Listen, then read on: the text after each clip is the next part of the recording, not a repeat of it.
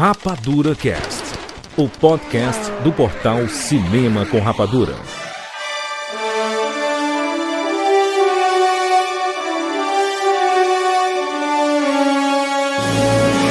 Seja bem-vindo, seres Rapadura em todo o Brasil. E está começando mais uma edição do Rapadura Cast. Eu sou Júlio de Filho. E no programa de hoje nós vamos falar sobre o Oscar 2023, os filmes, as pessoas, os indicados, os vencedores, as polêmicas. Vamos falar tudo relacionado a esta premiação.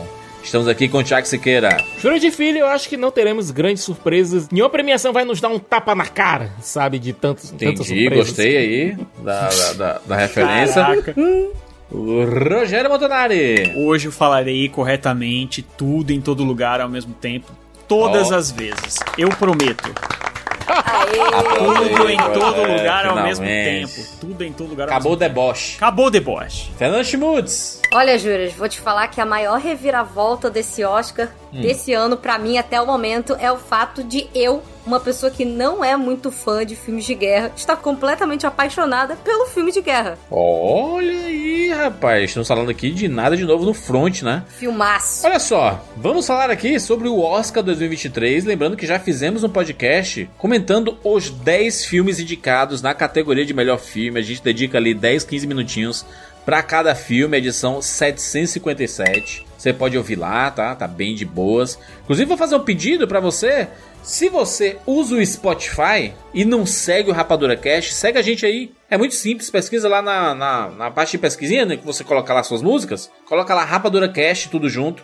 E segue a gente. Vai ajudar bastante nosso podcast a crescer. A gente tá chegando quase a 100 mil seguidores no Spotify. Estamos quase batendo nossa meta lá de, de seguidores. A gente quer muito mais, né? Obviamente. E não representa, né? Uma, não representa. Rogério, quanto é que tá hoje em dia? Os nossos ouvintes do Spotify representa o que de, de audiência? 25%? 20, 25% 20. mais ou menos. Mas a gente quer bater mais que isso, pô.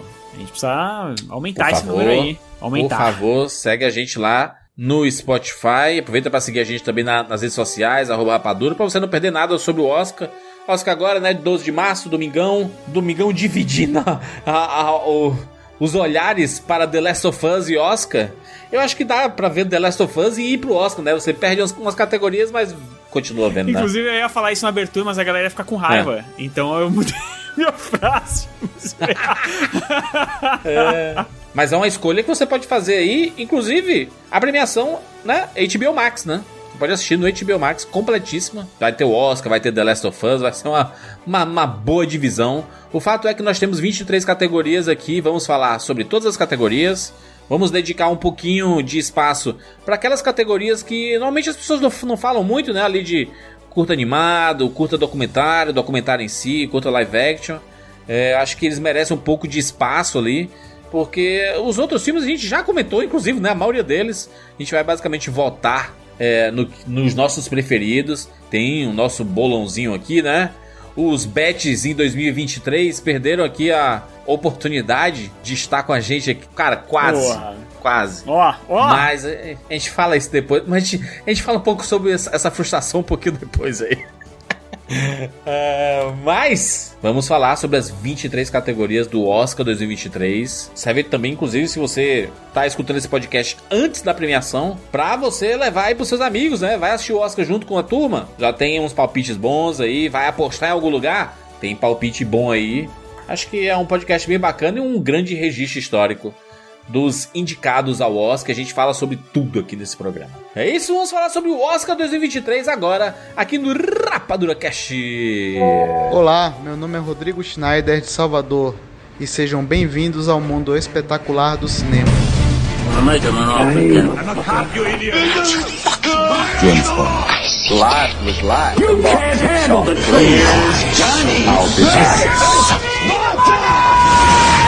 And the Oscar goes to. Rapadura Cast.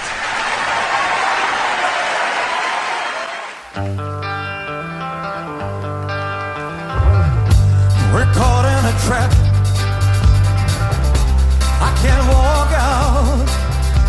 Estamos de volta com Oscar! Oscar 2023! Ou Oscar 95, né, Juras? Um 95 Oscar. Vou fazer uma pergunta logo pra vocês aqui de cara, antes da gente começar com os nossos palpites. Aquele papinho, papinho inicial sobre o Oscar. Ainda temos saco para o Oscar? Cara, eu gosto do Oscar, eu gosto de assistir o Oscar, eu gosto do prêmio. Por que tu gosta, cara? Você faz parte da academia?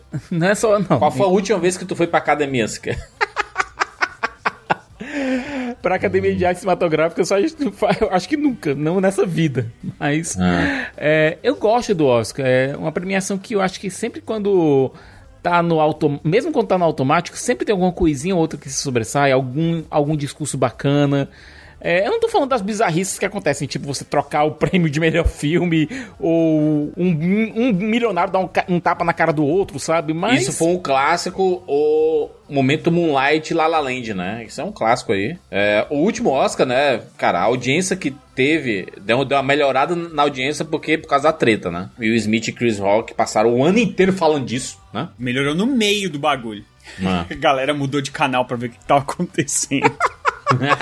Gente, que situação. É, eu queria responder o Juras. Eu já tenho algum tempo aí, uns três anos mais ou menos, que eu tô meio sem saco pro, pro Oscar. Eu gosto muito de assistir os filmes. Também gosto. A gente sai da caixinha, né? Sai, sai um pouquinho da nossa caixinha, do que a gente cobre aqui no Rapadura, por exemplo, e do que a gente, Uhum. a gente acompanha naturalmente, né? Isso é muito legal. Mas, cara, a premiação em si eu tô achando cada vez mais dispensável, sabe? Porque você assiste os filmes, a gente normalmente gosta mais dos filmes que não estão nas cabeças.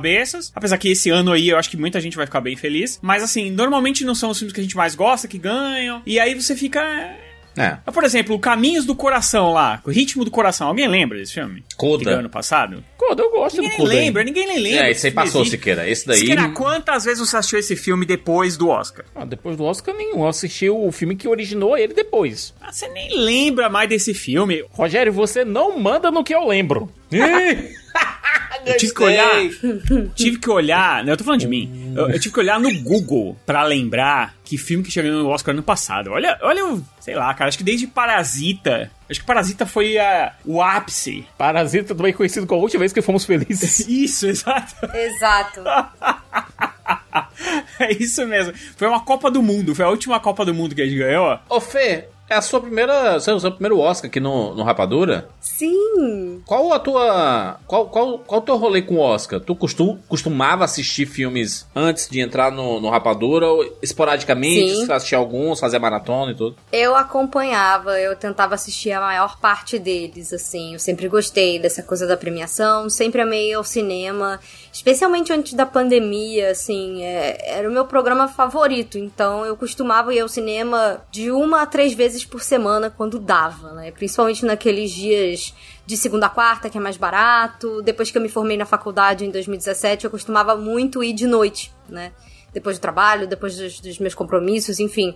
É uma coisa que eu gosto bastante. Então, é, eu fazia pipoca pra assistir, acompanhava tudo, adorava ver as categorias, mas é, eu concordo com o que o Rogério falou. Tem uns anos já, e acho que uns dois, três anos, que eu ando um pouco murcha com o Oscar. E eu não sei se não sei se isso talvez seja um pouco de desilusão da minha parte. Não sei se talvez porque os filmes desses últimos dois três anos não me chamaram tanto a atenção assim. Mas é, é o que vocês estavam comentando aí né? Tipo quem foram os grandes vencedores dos dois últimos anos? Eu nem me lembro quem tava concorrendo sabe? Então eu acho que vem muito disso. Mas esse ano engraçado eu comecei a assistir os filmes aqui pra gente comentar e no meio do processo eu já tava viciada de novo, tipo, ah, tá bom, então, como é a primeira vez que eu tô fazendo qualquer coisa de cobertura do Oscar em si, que envolva uma cobertura mesmo, aí eu fiquei empolgada, assim, pra fazer pro trabalho e tudo mais, mas é Hum. muito gostoso assistir esses filmes pra mim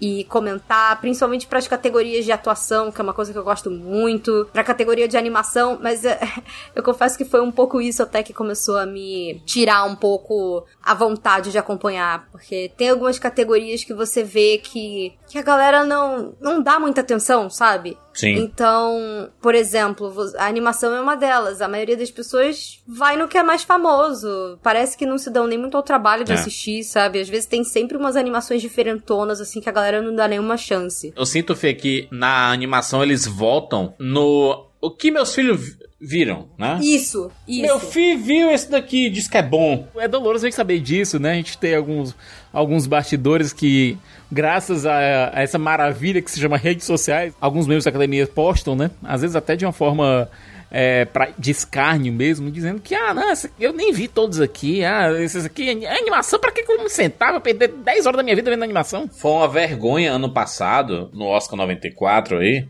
em que é, a turma subiu lá, acho que foram a, a galera que fez vozes de várias princesas, né, da, da Disney, e deram uma zombada com, a- com animação, sabe? O texto horrível. Isso foi de tanto mau gosto. Eu Muito achei mau de extremo gosto. mau gosto. Agora, eu tô, eu tô querendo ver. Uma das coisas que vai ser linda, porque a gente já tem uma categoria que é, tá definida, né? Que é animação. Quando o Guilherme Del Toro subir no palco, cara, ele vai dar uma.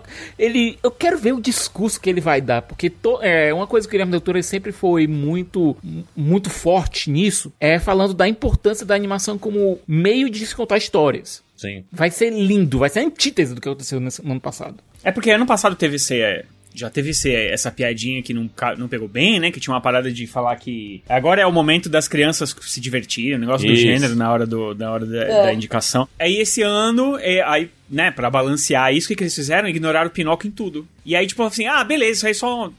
Bota só em animação, aí tá bom, vai, tá bom. Sendo que era um Esse filme. filme tinha que estar na categoria de melhor filme. É, ele tinha que estar em várias categorias esse filme, entendeu? E não faz sentido nenhum ele, ele só ter ficado em animação. A, a piada foi a seguinte, ó. Tantas crianças assistem esses filmes muitas, muitas, muitas vezes. E eu vejo que alguns pais sabem exatamente do que estamos falando. Pronto, é isso. A, a- a animação é só pra criança, né? Foi a Kristen Bell que falou isso, inclusive. Que faz a Ana do Frozen. O Phil Lord faz parte daquela dupla, né? Phil Lord e Chris Miller, né? Que fizeram lá o Aranha Verso, os Batman Lego e etc. Filmes do Lego. Ele, ele disse o seguinte: muito legal colocar a animação como algo que as crianças assistem e os adultos têm que aguentar. É, ironizando, né? Obviamente, né? Ele falando isso. É meio realmente. Meio vexatório, assim. É, mas o Oscar, ele costuma dar uma dessas, né? Mas antes da gente começar aqui com as categorias e os nossos palpites, vou dar uma passadinha nos vencedores do Oscar de 2010 pra cá, de melhor filme, tá? 2010, quem ganhou foi Guerra ao Terror. Como é que tá Guerra ao Terror posicionado historicamente no cinema? Assim, o pessoal fala, comenta. Eu vi esse filme dois anos atrás. Cara, resiste, pra mim, resiste. Ok, beleza. Resiste então. Pra mim não. Dos filmes indicados, tem lá, tinha lá Avatar, tinha Bastardos Inglórios. Acho que são filmes que resistem, né, de alguma forma, né? 2011, Discurso do Rei. É piada Aí também. não dá pra- Não tem como defender, não. Lá, lá tinha A Rede Social, que é um filme espetacular do David Porra, a Fincher. rede social é maravilhosa. O A Origem tava lá também. Toy Story 3 tava lá. O próprio Bravura Indômita. Acho que são filmes que até, até resistiram, né? São, tão... Todos os filmes que tu falou foi melhor do que foram, são melhores que do Rei. 2012. 2012 tem O Artista. Isso é uma piada, mano. Lembra de um artista? O artista eu lembrei assistindo é, Babilônia e pensando, eu devia estar assistindo o artista que era melhor. Lá naquela, no- na- naquele ano teve o Cavalo de Guerra do Spielberg, teve o Hugo, a invenção de Hugo Cabret do, do Scorsese, teve o Meia Noite em Paris lá do Woody Allen e teve o Árvore da Vida. Então se você colocar no bolo assim, acho que o artista ele tá, tá ok. É, é que foi um ano. É, Foi um ano É. mais fraco, digamos assim. É. Eu gosto muito do Árvore da Vida, mas entendo não ganhar um Oscar. 2013, Argo foi o vencedor, filme do Ben Affleck. Ben Affleck. E aí, o Argo? Argo é zero lembrado, né? Água é legal, cara. É legalzinho. Filme legal. A história é interessante. Aquele ano teve o, o Django Livre, do Tarantino. Nossa senhora. O... Teve os Aventuras de Pi, por exemplo. Tem o próprio Lado Bom da Vida, né? Eu acho que o Lado Bom da Vida é um filme que até resistiu bastante ao tempo, assim, sabe? Eu acho que sim. Se tornou queridinho, assim, de muita gente, né? 2014, 12 anos de escravidão. É lembrado? Não, cara, é, 12 anos de escravidão é um ótimo filme, agora, tipo, não é um filme de...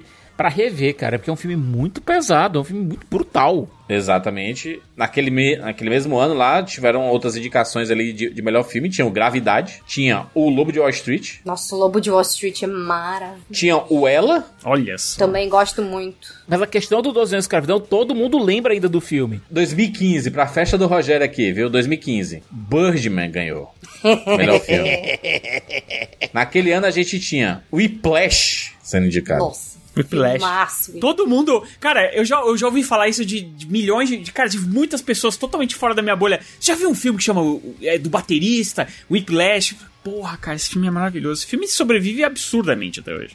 O Birdman, não sei se sobrevive, tá? Birdman, quem lembra? É só eu que fico falando, xingando É. ele toda hora. 2016, nós tivemos Spotlight ganhando. E ali, né, um filme que gerou um. Acho que eles tiveram dúvida no que escolher. O que é um absurdo, porque tinha Mad Max e Estrada da Fúria indicada a melhor Eu filme. acho que, tipo, alguns anos, tipo, 12 anos de escravidão, tipo, esse do Spotlight, é aquele tipo de, tipo assim, é aquele tipo de, tipo assim, é ótimo, né? É, são aqueles anos onde talvez o tema seja muito mais relevante Sim. do que o filme em si. E aí isso causa um pouco de frustração, sabe? Você fala, ah, ok, historicamente é importante ter esse O filme tema aqui. permanece e o filme não, sabe? Fê, eu, eu, eu discordo nesse ponto porque tanto 12 anos de escravidão quanto Spotlight são dois ótimos filmes. São bons filmes, mas acho que tinham melhores, sabe? Eu acho que tinham melhores também. Eu acho que no caso, é, o tema acaba jogando contra eles porque são filmes que são difíceis de ser revistos. Eu acho que é um filme extremamente doloroso de assistir. É, cara, eu acho que ele, ele, ele se assemelha, e vai ser muito parecido com o filme de guerra desse ano, que, que a gente vai falar aqui, que eu, eu, eu tenho muito uma sensação de que, tipo, é um Jogos Mortais e muito torture porn, sabe? Foi um tema que foi discutido bastante na época ali. Na época do Spotlight, por exemplo, aqui é um tema realmente que chama muita atenção, mas eu não vi reverberando além daqui, sabe? Eu vejo que filmes como Mad Max e Estrada da Fúria entraram na história do cinema. Exato. E o, Sabe, e o é. Spotlight, por exemplo, ele ganhou. Ele foi um dos. Se eu não me engano, ele é o filme que ganhou menos Oscar. Porque ele ganhou dois. É o, é o filme, é o filme vencedor de melhor filme que ganhou menos Oscar. Menos Oscar. né? Ninguém apostava nele, né? O pessoal apostava no próprio A Grande Aposta, no, no, no Mad Max. Sabe o que aconteceu com ele? Ele entrou naquela parada do, do, do voto médio, que é aquela É. porcaria lá que o Oscar inventou, que Sim. de ter uma média de pontuação, você coloca numa lista. E aí esse filme ele ficou no meio, É. os outros polarizaram muito, tipo Mad Max e tal. Como você tinha filmes como Mad Max, por exemplo, que a gente adorou, mas não é o preferido de algumas pessoas por aí, você tem gente que coloca ele em primeiro, tem gente que coloca ele lá em quarto, quinto, etc, etc. E você tem um Spotlight que tá sempre lá, terceiro, terceiro, terceiro, terceiro, Mas terceiro. era o ano que era- tinha não só Mad Max, né? Tinha perdido, em- tinha perdido em Marte, tinha o Regresso, tinha o próprio A Grande Aposta, o Quarto de Jack, sabe? Tinham filmes bem Cara, interessantes. todos, os assim. filmes eram, todos os filmes eram melhor que Spotlight, vai me desculpar. Pois é. É, não que Spotlight seja 2017. ruim, entendeu? Mas, poxa. 2017 a gente teve Moonlight. E aí eu diria que desse ano ele foi um dos melhores, apesar de ser um ano muito bom. Que tinha A Chegada indicada, tinha o La La Land indicado. Mas o Moonlight realmente é um filme muito, muito bom. Não sei se, se tá vivão, sabe assim? É, eu, eu acho que o La La Land ele ficou mais. Mais presente. É aquela questão, é um filme, é um filme mais pop. É o tipo de filme que as pessoas vão querer rever mais vezes, né? Moonlight- Eu nunca mais vi Moonlight também. É não. a questão do Tá fator louco. replay, cara. O La La Land, ele é, ele é clipístico, sabe? Assim, você consegue fazer clipes, assim, do, do La La Land que as pessoas reconhecem bastante. O próprio Moonlight tem, né? Aquela, quando ele tá na, no mar, e aí tá a lua, assim, aí você vê... Aquela cena é muito bonita e é muito clipístico também. O 2018, não sei nem se existe essa palavra clipístico, tá? Mas, enfim. 2018, a gente teve a Forma da Água, né? Filme do Guilherme Del Toro vencendo. Um ano que tinha Me Chame Pelo Seu Nome, que tinha o Dunkirk, que tinha o Corra, né? Que tinha Três Anúncios para um Crime, que tinha um Trama Fantasma lá do, do Paul Thomas Anderson. Se a gente for Não. falar em filmes que venceram mal, se já pensou se o Me Chama Pelo Seu- Pelo Seu Nome tivesse ganho, se a gente for pelo, é, pelo critério do Rogério de filmes que venceram mal por fatores extra-filme, esse daí tinha que ter tomado o Oscar do Luca Guadagnino. Cara, o Corra, porra, mano, o Corra podia ter ganho o Oscar, Porra, né? excelente. Esse é um filme que permanece, né, até hoje, né? Uhum. Desses aqui que eu citei, acho que o Corra e o próprio Me Chame Pelo Seu Nome são filmes que rever, Me Chama reverberaram Pelo Seu Nome, o pessoal assim. costuma lembrar pelo, pelo motivo errado hoje em dia. Né? É. Me Chame Pelo Seu Nome, pela, pela polêmica e tudo. Uhum. Mas é um filme muito querido por muita gente, tá? 2019, quem venceu foi Green Book, talvez o pior vencedor dos últimos milhões de anos, né? Com certeza. Meu fígado. Horrível. Green Book, só que nesse ano tinha Nasce uma Estrela, tinha Bohemian Rhapsody, indicada melhor filme, mas tinha Pantera Negra e Infiltrado da Clã. Gente, você tendo infiltrado na clã, você dá o prêmio pra Green Book é sacanagem. Tinha Roma, tinha Vice, tinha Favorita, tinha... Sabe o que a gente lembra mais nesse ano, mais do que Green Book?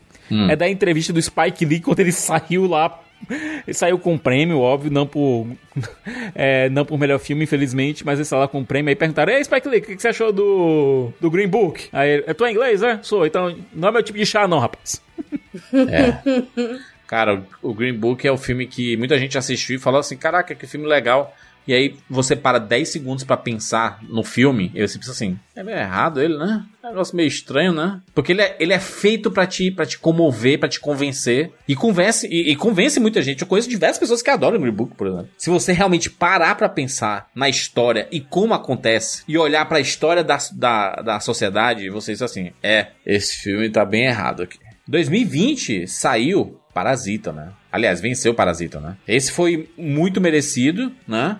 Mas era um ano que tinha Era Uma Vez em Hollywood, que pra mim é o meu filme favorito do Quentin Tarantino. É maravilhoso. É, como filme, sabe? Como filme, eu gosto bastante do Era Uma Vez em Hollywood. Tinha uma história, história de um casamento, tinha o próprio Coringa, tinha Jojo Rabbit, tinha o 1917, o Adoráveis Mulheres. Tinham bons filmes, né? Bons filmes aí. Mas poucos permaneceram também, né? 2021 teve o Nomadland como vencedor. É um filme temático, né? Por causa da. Cara, principalmente por causa da pandemia, todo mundo sozinho. Cara, era o filme perfeito. Mas tinha também O Som do Silêncio indicado, que é um filme espetacular. É, Os Sete de Chicago, Judas e o Messias Negro, O Minari, o Bela Vingança, o Mank, Meu Pai. Eu olho pra todos assim, filmes que não vejo reverberando mais, sabe? Assim, ficaram em 2021 ali, comecinho de 2022. Quando eu falo reverberar, é tipo assim, até hoje é assunto, sabe? Assim, ah, pô, vou citar um filme aqui e tudo, e aí você cita um desses filmes. Então, é que ou Hum. continuaram populares, ou É. que se tornaram cultos de alguma forma, assim. Sim. Uhum. 2022, quem venceu foi o Coda, né? o No Ritmo do Coração. No ano que tinha Ataque dos Cães, que tinha o Duna, que tinha o King Richard, que tinha o Drive My Car, tinha Não Olhe Pra Cima, tinha o Belfast. Todos esses filmes aqui também, tirando o Duna. Por ser, por ser uma franquia, né? Por ser uma franquia e vai continuar. Até eu que não sou tão fã do Duna, eu acho que o Duna merecia mais. É o, o Coda é tipo assim, ah, o voto de não me comprometer. Não quero me É, o comprometer. Coda, o Coda, o Coda foi, a gente falou bastante isso no ano passado. Existe, é, começou uma onda muito grande no final ali na, na época da, da, da votação mesmo, né, que o- as caras começaram a, a preencher as cédulas e tipo é, foi uma, cara, foi uma onda, literalmente um tsunami que aí a galera foi no embalo assim. Ah, beleza, beleza, vamos aí que todo mundo votou nesse filme e aí deu o que deu. Mas é um filme, cara, Se eu for bobinho, voltar mano. aqui, mas assim, todo, a maioria desses filmes aqui que são vencedores do Oscar, Quem Quer Ser um Milionário, o Onde os Fracos Não Têm Vez, Os Infiltrados, Crash no Limite, Menina de Ouro, e aí chega ali em Senhor dos Anéis, O Retorno do Rei, que venceu, indo no Oscar 2004 aí, são é um filme poderoso, forte, né? Eu diria que Os Infiltrados do, do escocês é muito lembrado, mais pelas cenas, assim, é, aí volta ali, vai voltando uma mente brilhante, Chicago, aí Gladiador, Gladiador é muito lembrado, muito, muito comentado. Aí você pega, cara, 20 anos de Oscar, dos últimos 20 anos, 4 ou 5 filmes são realmente muito lembrados. Me soa estranho isso, sabe? O vencedor do ano não, não ser tão lembrado nos anos seguintes. Quando o filme é marcante, cara, quando o filme ele chama atenção, ele fica. Ele fica, não tem jeito. É, a gente vai continuar comentando em mesa de bar, em criação de meme. Eles permanecem, sabe? O próprio, aquele lá do Christopher Nolan, o Inception, permanece até hoje com o menino chorando, lá, o Matthew McConaughey lá chorando. Aí é no Interestelar, juras. É o Estelar, Interestelar. Interestelar, Interestelar. perdão. Não é o Inception, é mais, mas cara, né? São, são filmes que permanecem de alguma forma, que seja pela brincadeira, mas que seja pela citação. Eu vi diversas pessoas, inclusive, citando que re, reviu o filme e hoje já gosta e não gostou na época e tudo. Então, são- cara, são filmes que voltam, sabe? Eu acho que muitos desses filmes não- acabam não voltando. Mas o Oscar, né, tá passando por muitas mudanças.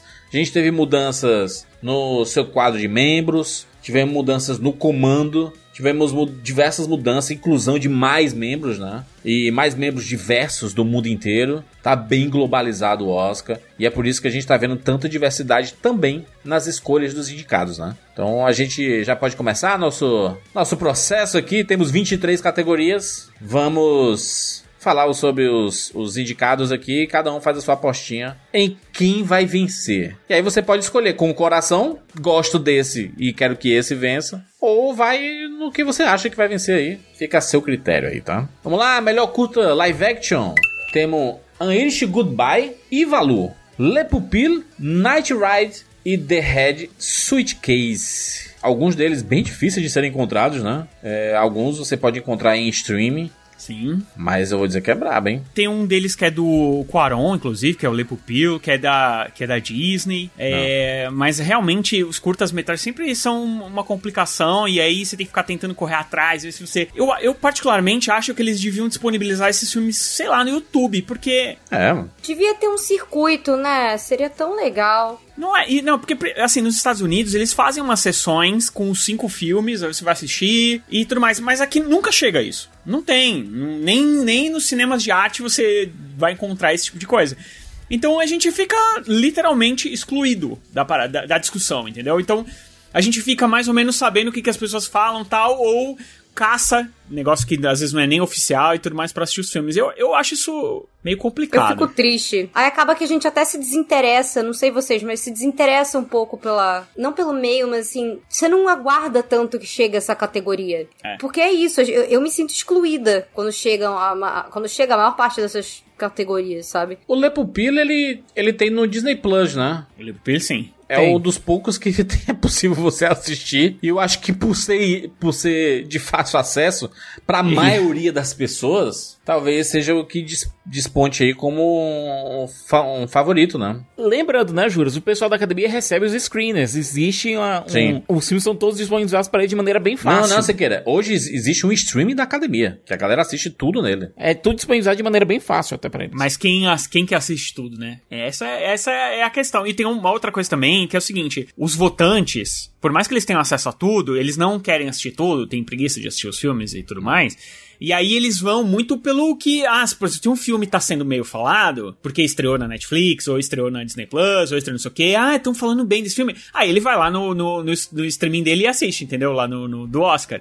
Então tem essa parada. E aí tem filmes muito bons que acabam ficando pra trás. Eu também vou. Eu, eu vou fazer minha aposta aqui já no Lepo Pilo, porque é o filme que, né? Tá mais fácil de assistir. É aquela coisa, eu assisti o Lepo Piro porque ele tá, é, justamente pela facilidade da disponibilização na- no Disney Plus. Vou votar nele, certo? Mas eu acho que todos, as premissas de todos os outros indicados são bem interessantes e são filmes que eu realmente gostaria de ver disponibilizados de maneira mais aberta, né? Esse Lepo Pila é bem interessante, porque você, você coloca um foco em meninas que são tidas como rebeldes e eles estão dentro de um internato católico, né? E, e ali na, na proximidade ali do, do, do Natal também. Eu acho, acho legal. Acho a- o tema interessante, né? Então eu vou, eu vou votar nele também. Lepo Pilo. E só pra fazer, o- já que é uma apostas aqui, nas casas de apostas o Irish Goodbye tá na frente, tá? Ó. Adeus, Ah, é? irlandês. É, ele tá na frente. Então aí tem essa. Maneiro. Mas eu vou no Lepupil também. Eu vou fazer que nem os membros da academia quando vão votar na categoria de animação. Ah, então, tem esse diretor aqui que é conhecido, né? Então vamos nele, vamos no Lepupil. Tem um Afonso Cuarón ali, né? Gente, é isso, eu penso que Harry Potter e Prisioneiro de Azkaban, melhor filme do Harry Potter. Então vamos É. no Quaron. Existe um stream da academia, né? E existe um stream também chamado Caiu do Caminhão, que ele é um. É muito famoso, né? Muito famoso esse stream. Como, como seria em inglês? Fell off the truck. Não, não é muito sonoro, né? Muito bom, né? Movie Truck. Movie truck. Ah, pode ser, movie truck. Podia ser, sabe o quê? Drive Movie Truck. Afinal, né? É onde está. É, então vai todo mundo ler pupila aí, né? Melhor curta documentário. Como cuidar de um bebê elefante? How loud? How do you measure em... Como é? How do you measure a year? O efeito Martha Mitchell e o Stranger at the Gate. Eu assisti apenas o Como Cuidar de um Bebê Elefante, que está disponível na Netflix, né? É, é bem, é bem bonitinho. Uma família é, de indianos que estão cuidando de um... Né, o pet deles é um elefante. E é isso. É um curto documentário, assim, é, bem, é, é bem interessante. E o, o eu também vou com o bebê elefante, porque. Caraca, o Rogério só vai na casa da aposta, né? É isso. Esse é né, coração. Só nesses que eu não vi todos, Ah. que eu tô escolhendo o que tá nas casas de aposta. A gente tem que ter o patro... Cadê o patrocinador? Esse ano quase rola, né? Putz. Vamos dizer aí que na esse ano trave. quase, quase deu. No- o, o nosso projeto Oscar 2024 vai ser forte. Vai. Por isso, os amigos aí do, né, do, do Betano, Sportbet aí, a Porque turma agora a gente já tem, agora a gente já tem todos os contatos pra pegar É. forte. O Bebê Elefante, ele é um filme que ele é tipo o Professor Polvo lá de dois anos atrás, lembra? Uhum, uhum. Do mergulhador e tal, que é um Sim. filme que é, é bonitinho, não sei o que, tá todo mundo feliz assistindo o filme, ai que bonito, tal, não sei o que. E ele pegou essa vibe. Então ele tá, tipo, muito cotado. Muito cotado, o Bebê Elefante. Eu acho que ele vence. É um filme muito, muito querido, né? Di- diferente do efeito Martha Mitchell, que também tem na Netflix, né? O, o- o documentário, ele é, é bem da- na época do Nixon ali, na, do caso do Watergate, né? Mas acho que o Bebê Elefante é bem palpável de vencer, eu diria. Vocês votam em quem aí? O, o Rogério já fez no Bebê Elefante, eu também. Vou no elefante que incomoda muita gente, mas eu acho que o Rogério ia adorar o How Do You Measure a Year. Se bem que eu acho que, não sei se, talvez desse pânico pro Rogério assistindo, sabe? Hum. Que é um pai fazendo perguntas pra filha e mostra, é, dos 2 aos 18 anos de idade dela. Mostrando a criança crescendo durante esse período. Como se mede um ano. Aham. Como se eu já não tivesse isso minha vida inteira. Todo dia uma, uma novidade. Se é, se é um documentário, né? Então ele filmou, né? Filmou. Esse tempo todo. É, pô. É daqueles documentários que dá um trabalhão de fazer. Mostra o crescimento da filha ao longo dos 17 anos. Caraca, maluco. Né? Um, be- um belo TikTok, né? 17 anos trabalhando, dá pra resumir em um minuto no TikTok, assim. É o Boyhood, né? O novo Boyhood. Vamos lá! Melhor curto animado. O menino, a topeira, a raposa e o cavalo. The Flying Sailor. Ice Merchants. My Year of Dicks. Esse aqui é muito bom, inclusive. Eu assisti My Earth Takes. Sim. E esse aqui, my, an ostrich told me that uh, the word is fake and they think I believe it.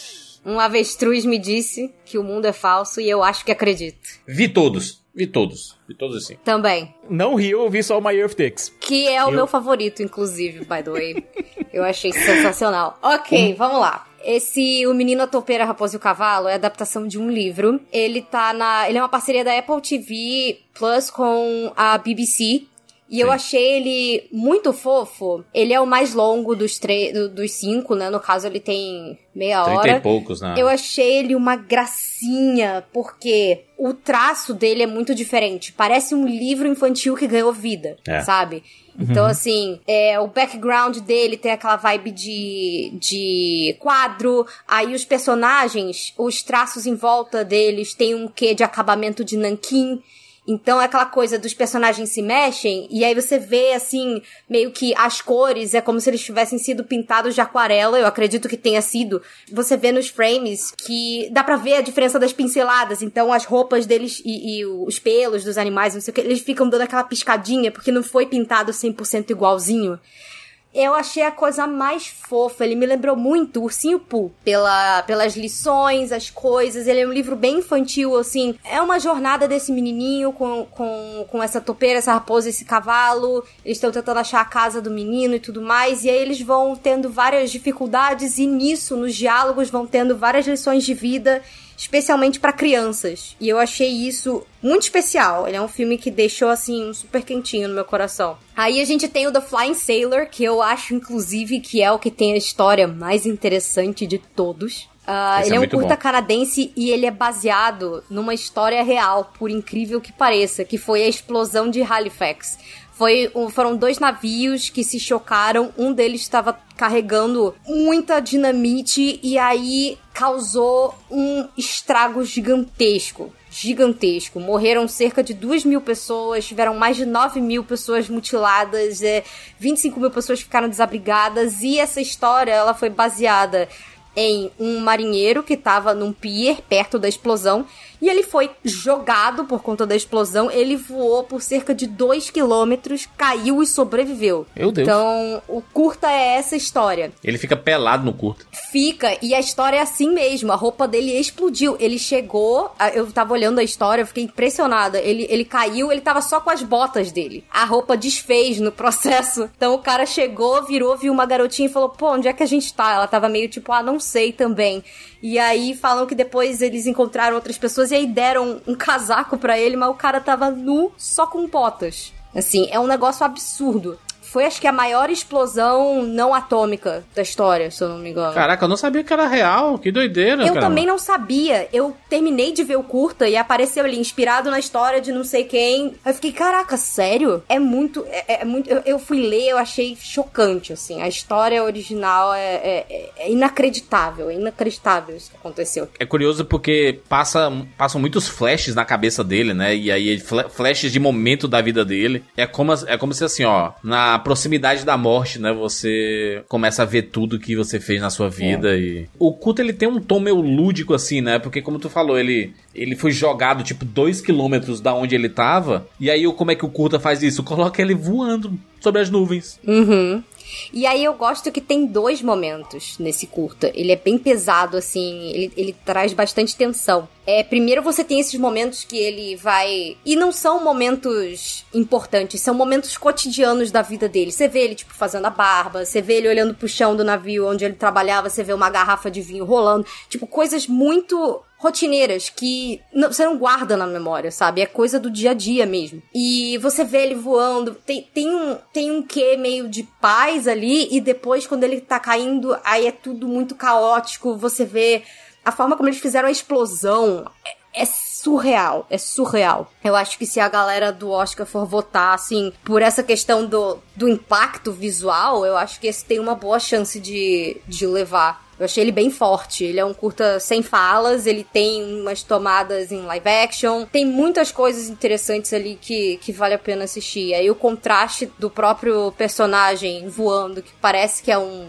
Ele, ele é meio. Ele é feito em 3D, mas ele é desenhado pra parecer que é em 2D, né? Eles botam fundo de coisas reais também. Vários filmes esse ano fizeram isso, né, de animação. Achei isso bem, bem, bem interessante. O próprio My of Dix, né? Que ele é uma animação muito interessante que ele meio que se passa ali no, no começo dos anos 90, né? Ele tem muita vibezinha do- dos anos 90. Ele mistura estilos, né? Porque ele lembra muito aquele... É um filme clássico, hein, Siqueira? Que tem aquela animação... Que são, apare- aparecem atores de verdade. Waking Life. alguns- Waking Life, que é Waking do... Life, exatamente. É, e aí depois mixa com anime, depois mixa com gente de verdade, sabe? Assim, é, é bem interessante isso. Usa bastante grafite. No caso do My Year of Dix, o que eu acho interessante nele é a forma tão, tão entre aspas, casual que a Sarah ela conta essa história. Que é a Sarah Gunas Dory, que é a diretora do filme, ela conta essa história. Primeiro, uma das coisas que me chamou a atenção no filme foi na hora que ele foi anunciado como concorrente ao Oscar e a sala inteira começou a rir quando o nome do filme foi pronunciado. É, mas também, né, My of Dix é, é bem é bem descarado porque é exatamente o que é o curta. O curta é sobre isso, uma, uma jovem na sua descoberta aí enquanto ela vai perder a sua virgindade, sabe? Seu desco- descobrimento sexual, diria, né? É, essa jovem de 15 anos que tá decidida a perder a virgindade. Aí ela Ah. conta em cinco capítulos e cada um deles tem um estilo de animação diferente. Isso. Uma experiência de quase perda da virgindade que ela teve nesse ano aí, que foi em 91. Então você. Aí e ela sempre começa a contar, a narrar, como se ela estivesse falando com uma carta, fazendo uma carta, né, pro cara. Então, my dear fulano, meu querido não sei quem, nananã, né? E uma coisa que eu achei, assim, especialmente tocante como mulher é a forma como. Foi muito cru, assim. É muito cru. Porque você vê as coisas na televisão, você vê as coisas no cinema e você acha que é uma coisa, mas na hora não necessariamente é. Parece que você se separa da experiência, sabe? Você olha ela meio de fora e tem algumas das histórias, assim, a terceira, principalmente, que é a história que se passa no cinema, né? Que, que, que me doeu de assistir, sabe? Doeu um pouco, porque claramente ela não tava afim, não tava à vontade, ela tava com um cara mais velho e a forma tão casual como ele fala, ah, eu quero transar com você, quero, sabe? E os personagens do filme falando com ela, né? E aí os personagens do filme começam a conversar com ela e a primeira vez dela é diferente, sabe? Pra, pra, pra aquele cara já era uma coisa tão rotineira e pra ela era pra ser uma coisa especial e aquilo era tudo menos especial. E sei lá, eu acho que a gente como mulher tem também, cara, o último capítulo é inacreditável a conversa que ela acaba tendo sem querer lá com o pai dela sobre, sobre sexo e tudo mais. Eu fiquei extremamente incomodada, assim, assistindo a forma crua como eles falam sobre isso. E, e é isso, ela, é- ela é a única mulher nesse mar de homens. E a maioria deles são meio otários. E eu acho interessante essa dualidade do, do nome do, do título do filme, né? Porque quando você fala que alguém é um a dick, você tá falando que o cara é um otário, um escroto, sabe? É, o- quando você fala, oh, you're a dick, você tá falando que a pessoa é um escroto, né? Basicamente isso. E a maior parte do filme é ela tendo encontros com caras que de uma forma ou outra foram escrotos com ela. Então eu acho engraçado porque o filme meio que ganha esse duplo sentido. Você poderia ser uma Year of Dicks no sentido de descoberta sexual do pênis e tal, não sei o quê. E ao mesmo tempo poderia ser, cara, a quantidade de otário com que ela teve algum grau de intimidade, que é é uma coisa que infelizmente quando você é jovem acaba acontecendo bastante, porque todo mundo quando é adolescente é meio otário, né? Não. Inclusive nós mesmos. Então, assim, faz parte do processo de descoberta. Mas é um filme muito diferente. O filme do avestruz. o avestruz me disse que o mundo é falso e eu acredito nele. É o filme mais vibe ruptura. Né? Um- Uma Uhum. vibe meio ruptura assim. O personagem ele não acredita, ele acha que acredita. Ele acha que acredita. É, ele é um grande tipo show de Truman que se passa dentro do mundo de stop motion. Exato. Um show de Truman pra um personagem animado. É uma premissa que a gente poderia ver facilmente em Rick e Morty. Sabe, do personagem animado e descobrir que tá, tá no meio de, de uma animação. Tanto é que o, o Dan Harmon fez uma coisa parecida no final de Community. Numa- tem uma gag final de Community que o pessoal que tá lá dentro de uma propaganda, eles percebem que estão numa propaganda e termina numa bad lascada. O que eu acho massa é a participação da mão, né? A mão que faz o stop motion, ela tá movimentando tudo lá e o personagem ele nunca percebe, né? Isso é um, cara, é um, é um culto extremamente inteligente, cheio de crítica social, né? da- de dizer assim, cara, existe alguém te manipulando nesse escritório aqui pra você fazer seu trabalho, você não quer fazer esse trabalho. Tem alguém forçando você fazer esse trabalho. É muito doido isso, né? Uma metalinguagem, né? Com a criação. E é por isso que esse filme ele acaba sendo o meu favorito do, do- dos animados aqui. Porque é, é- é um filme que. Ele é interessante pela temática, ele fala muito sobre alucinações e, e a própria exaustão. E aí, o cara, você coloca a pessoa que tá fazendo a criação do stop motion ali, né, na movimentação dos personagens. Eu acho que seria muito, inclusive, curioso ver melhor curto animado vencendo e é, esse, esse filme aqui que é feito em stop motion e o melhor, o, o melhor filme de animação ganhando também stop motion, né? Mostrando a, o quanto o stop motion tá de volta, né? Inclusive, De né? três dos cinco indicados a melhor animação, melhor longa-metragem animado é, esse ano são stop motion. Exatamente. Cara, eu vou, eu vou eu vou ficar com avestruz aqui, tá? A minha. Aquele Ice Merchants, né? Que a gente acabou não, não, não comentando aqui, é um filme que também tá disponível. Ele é bem É. lúdico. Esse aí, esse aí é o Viajadão, né? Esse aqui é. É, visualmente eu achei ele muito lindo. Os traços dos personagens são mais simplesinhos, parecem charge, Ah. sabe? Aham. Parece uma coisa meio Peanuts, meio Schultz, sabe? Os olhinhos todo, todos escurinhos, o nariz é só uma curvinha e tudo mais. É bem lindo, ele é um filme sobre luto, ele tem essa essa pegada extremamente lúdica, né? Um pai e um menininho que vendem gelo, então eles moram numa casinha que ela parece que foi presa com ganchos de, de alpinismo. E aí é- uma casinha miudinha nesse canto dessa montanha de gelo e tal. E aí todo dia de manhã eles botam paraquedas e pulam e vão vender o gelo que eles fizeram durante a noite numa cidadezinha. É, e a história toda ela, ela é principalmente sobre a ausência da, da mãe do menininho, né? É. É bem bonito também, mas eu acho que, assim, visualmente eu achei ele lindo, ele trabalha só com cores primárias, então o filme ele basicamente é todo vermelho, azul e o amarelo, que seria o equivalente da, da mãe do menininho. É, a história eu achei visualmente muito lindo, a ideia da casa, do alpinismo, o significado dos gorrinhos deles que ficam caindo todo dia, eles pegam novos e tudo mais mas eu não acho que ele leve, apesar dele ser bem, bem gracinha. Ah, eu, eu vou ficar com My Year of Dicks. Eu acho que ele tem uma, uma proposta muito, muito maneira, muito diferente. Ele explora vários gêneros de animação diferentes. Mas eu também ficaria muito feliz se o da- do, do Avestruz ganhasse. Também adorei. Muito bem. Eu vou ficar com avestruz, a Fê My of Dix, se queira. Eu vou ficar com uns babacas barra paus. My of Dix, né? E Rogério. Eu vou na, no, na parte comercial da parada. A Apple investiu um dinheiro absurdo na campanha do Menino Topeiro Raposo e Cavalo. Sim. E é um filme mais acessível de todos. Então eu acho que ele Sim. ganha. E o pior é que ele é mesmo. É, foi só uma perguntinha pra ti. Considerando o que a gente tá vendo em animação, tanto na categoria de longo que a gente vai falar daqui a pouco, quanto na de curtas. Tu acha que a gente saiu já da era do realismo, realismo, realismo, realismo, realismo, e a gente tá entrando numa era mais mais voltada pra coisas mais estilizadas? Nossa, eu adoraria. Eu espero realmente que isso esteja acontecendo. Isso é um movimento que a gente vem vendo aí de uns anos pra cá. Eu acho que principalmente o Aranha Verso abriu essa porta e mostrou que, gente, a animação ela pode ter coisas mais lúdicas, ela pode brincar com cores, ela pode brincar com esses tipos de elementos, tanto que você vê o próprio Gato de Botas, os filmes novos da DreamWorks, os dois que eles lançaram esse ano, que foi Os Caras Malvados e o Gato de Botas, é, o Último Desejo, né?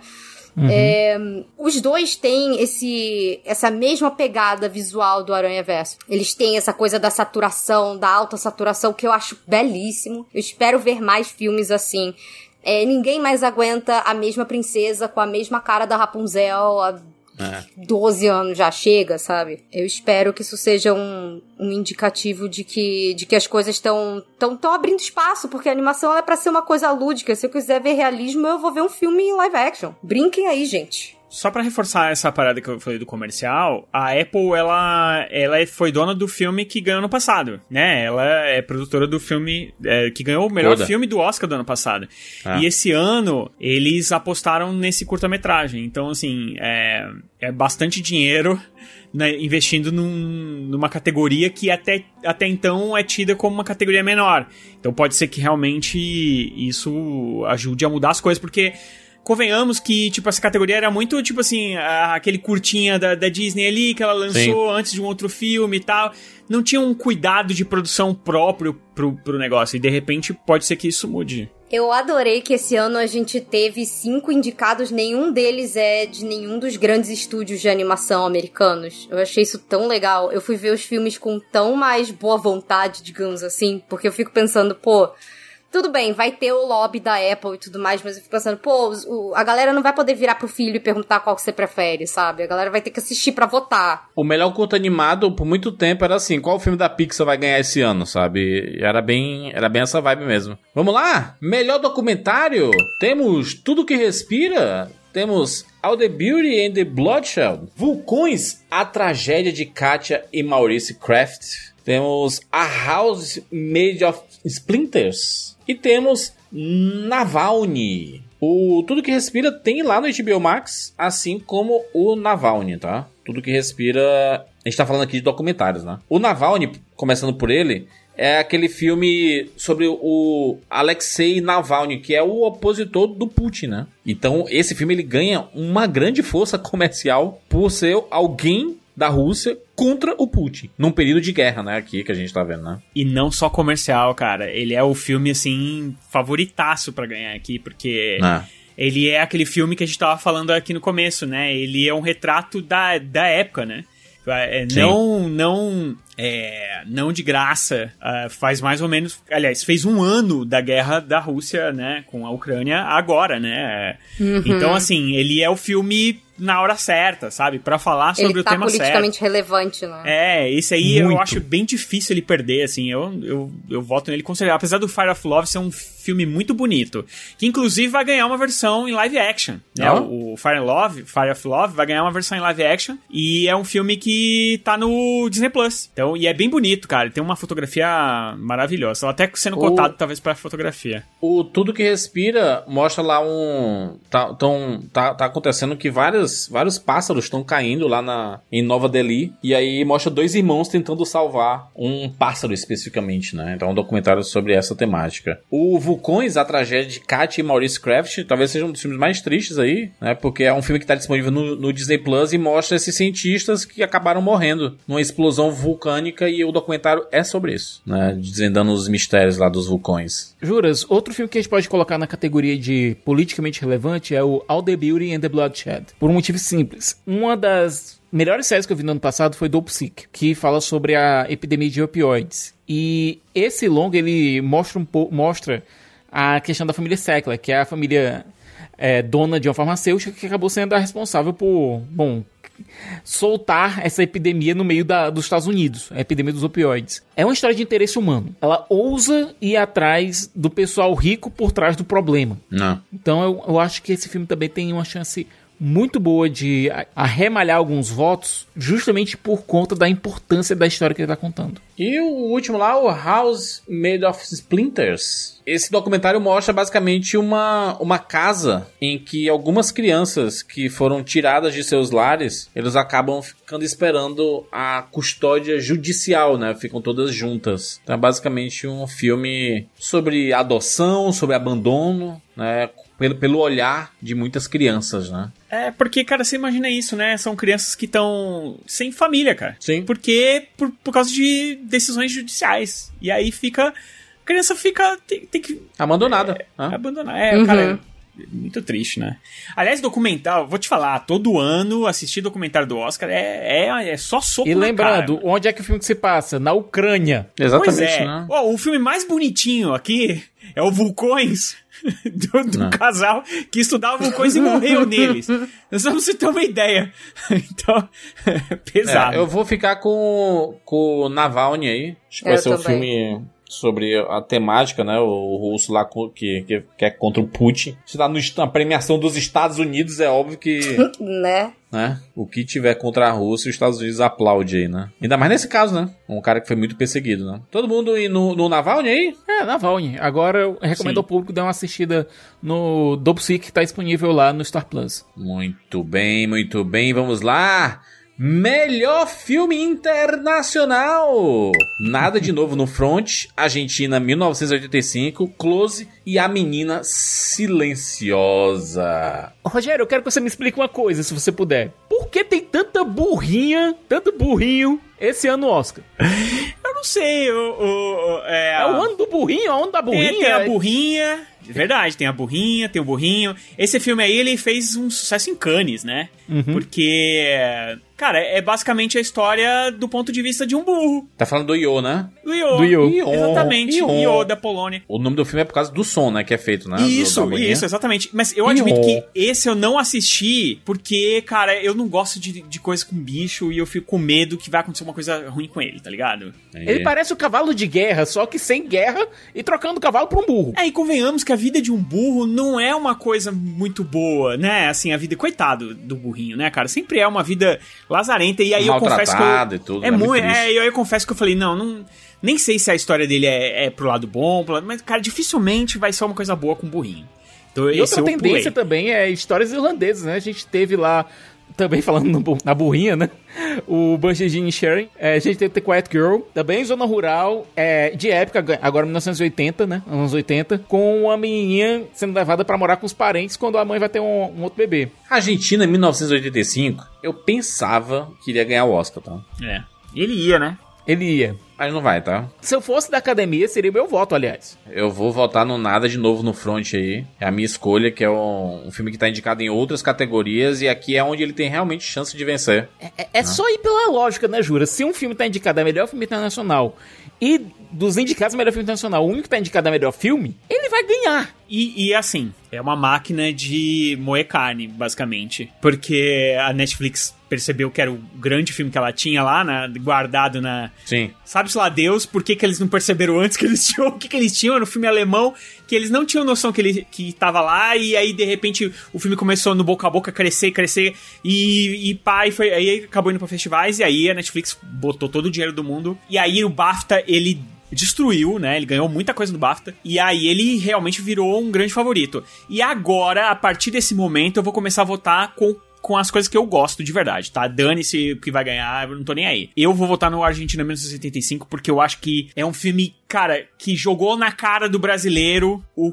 que a gente fez de errado na nossa história. Não que a Argentina esteja, nossa, que maravilha. É, parabéns Argentina É, e tudo, não, né? Argentina, não, mas pelo menos. Mas nesse sentido aqui. Nesse né? sentido, eles fizeram uma coisa boa. Então, eu vou com a Argentina 1985. E vou perder. Mas é, é isso, é a vida. Eu vou no Nada de Novo no Front. Eu vou contigo também. Agora, eu queria também pedir pro público. Tem uma chance também pra assistir Close, viu? É, para mim é o meu segundo favorito da, da lista dos cinco. É uma história muito. que ela se equilibra entre o doce e o trágico, sabe? Entre o doce e o brutal. Da amizade entre dois garotos de 13 anos, o Léo e o Remy vão pro colégio e começam a sofrer bullying por conta de quão próximo eles são. E isso acaba prejudicando a amizade dos dois. É um filme muito bonito do ponto de vista plástico. É um filme muito forte, é um filme muito interessante. A história, e vou dizer aqui uma coisa: o, o, o jovem ator que faz o Léo, que é o Ededan Brin, esse garoto tem um futuro muito grande, muito, muito bom pela frente, viu? Vai estar disponível na MUBI nas próximas semanas e realmente eu recomendo que vocês assistam. Mas é daquele tipo de filme que você assiste uma vez e talvez não sabe se vai voltar pra uma segunda assistida, É, sabe? e nunca mais, né? Filme da 24. É, só pra ilustrar isso que eu tô falando do nada de novo no front, entre na casa de apostas aqui, que a gente não vai falar o nome, infelizmente, porque, né? É. e seria um momento bom pra eles entrarem. Tristeza, né? Mas só pra você ter uma ideia, o Argentina, 1985, ele tá em segundo lugar. Momento Rapadura Bet. Momento Rapadura Rapa- Bet. Momento Rapadura Bet, ele tá pagando nove vezes o. o Nada de novo no front. Caraca, e o. Caraca. e- Ele tá indicando quem pra, pra ganhar aí? Quem é que tá. Não, não. Então, nada de novo do front, ele tá pagando 1,06. Não vai pagar nada, né? Agora, o Argentina 1985, e 1985, que é o segundo lugar, ele tá pagando nove vezes. Ou seja, azarão. Azarão demais, né? É, porque assim, o Azarão, que é o Close, 51 vezes. Não, Nossa senhora. Caraca. Não é. Mas é o nada de novo no front, né? É, é meio óbvio assim. Mas eu vou com. Agora eu vou, vou com a. Coração. minha- meu gosto. Meu gosto. Meu coração. Eu fico com nada de novo no front, não só pelo, por essa questão, né, de tá sendo azarão, tá indicado a categoria de melhor filme, e ser aquela coisa que o americano adora um filme de guerra, né? A É. gente tem uma tara com filme de guerra, mas porque esse filme ele me impactou muito, muito, muito, muito, muito. E as cenas de ação dele, as cenas de campo de batalha, são extremamente bem feitas, são dolorosas de assistir. Ele é um filme que ele realmente me marcou. Se eu tivesse que escolher um filme de todos esses dos 10 indicados aí a, a melhor filme, esse foi o que mais me impactou, de todos. Não é o meu favorito, mas foi o que mais me marcou, com certeza. Vamos lá, melhor animação. Temos Pinóquio, filme de Guilherme Del Toro. Temos Machel The Shell with Shoes on. Gato de Bota 2, O Último Pedido, A Fera do Mar e Red Crescer é uma Fera. Temos um, um Disney, um Netflix, um DreamWorks, outro Netflix, né? São, são dois Netflix, né? Pinóquio e A Fera do Mar, né? E o Marcel é da 24. Da 24, né? Posso dizer uma coisa, Juras? Eu adorei todos os cinco.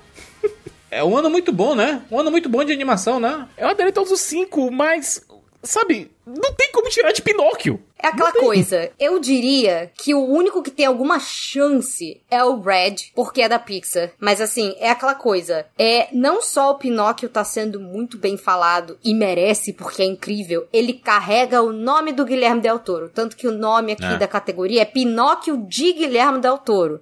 Ih. Então assim, tem alguns casos, tem alguns casos, como por exemplo quando rolou com Homem-Aranha no Aranha Verso, que um filme ele fura tanto a bolha dele, que É. aí a academia é obrigada a olhar e votar direito. Porque se não acontece isso, o filme pode ser a coisa que tá inventando a roda na animação. Pode ser o novo Branca de Neve, sabe? Que a galera vai votar no desenho da Pixar ou da Disney que tiver indicado. É impressionante chega a dar ódio. Vou falar pra vocês. O histórico de melhor animação dos últimos 10 anos é vergonhoso. São raríssimos os anos em que o melhor filme ou o segundo melhor filme ganharam a pre- a premiação. É, É meio surreal. infelizmente é Sorte isso, né? do Guilherme Del Toro que o filme dele é o melhor mesmo, então, né? Nossa, é isso aqui. muito bom. isso aqui não é. Isso aqui. Não vamos nem. É, isso aqui daí, é só- Verdade.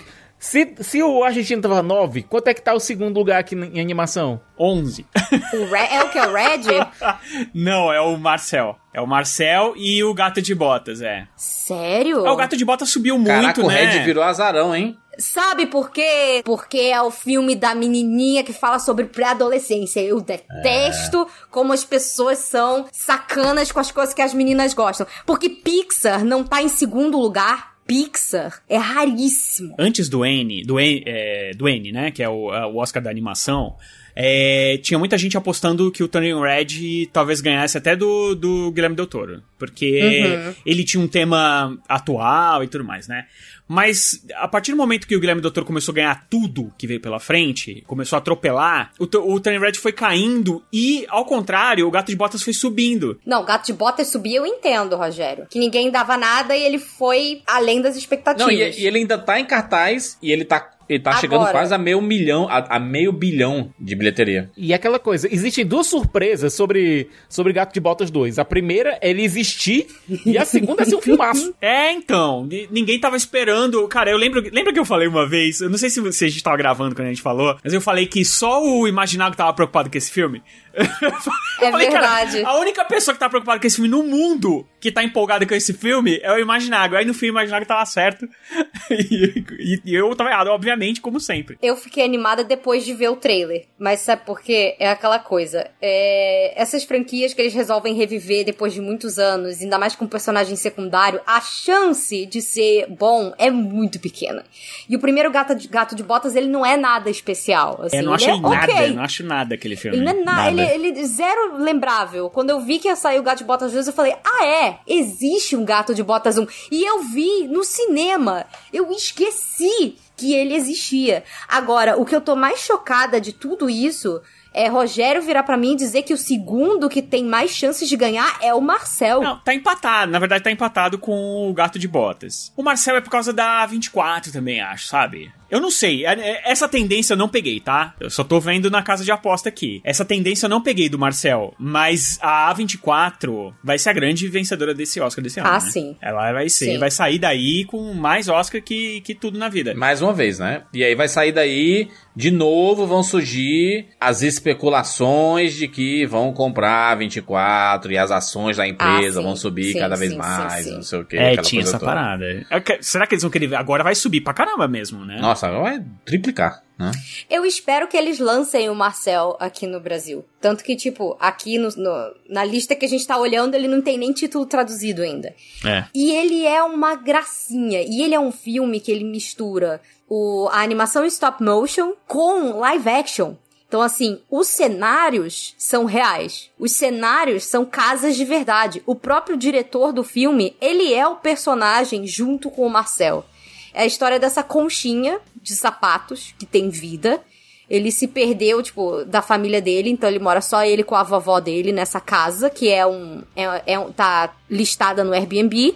E aí, quando um cara que acabou de se divorciar e é gosta de fazer cinema, ele é cineasta que amador, sei lá, trabalha com isso, é, descobre o Marcel, ele faz um documentário dele, coloca no YouTube e o negócio viraliza. É sensacional. E o Marcel, ele, ele é como se fosse uma criança de, sei lá, uns 9, 10 anos. Então, ele fala sobre tudo, fala sobre vida, ele é um filme que lida muito com luto também separação. Ai, gente, é a coisa mais fofa do mundo. É um filme que você olha e você fala: Meu Deus, eu nunca vou ver nada parecido com isso na minha vida. E ele realmente é muito diferente.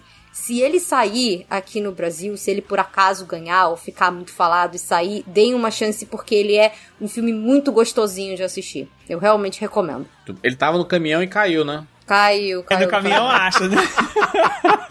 no caminhão, acha. É o truck, é a Truckflix.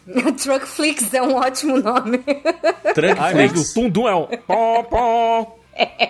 Truckflix. Todo mundo então em Pinóquio?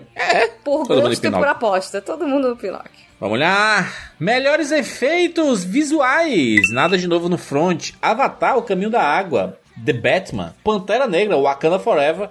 E Top Gun Maverick.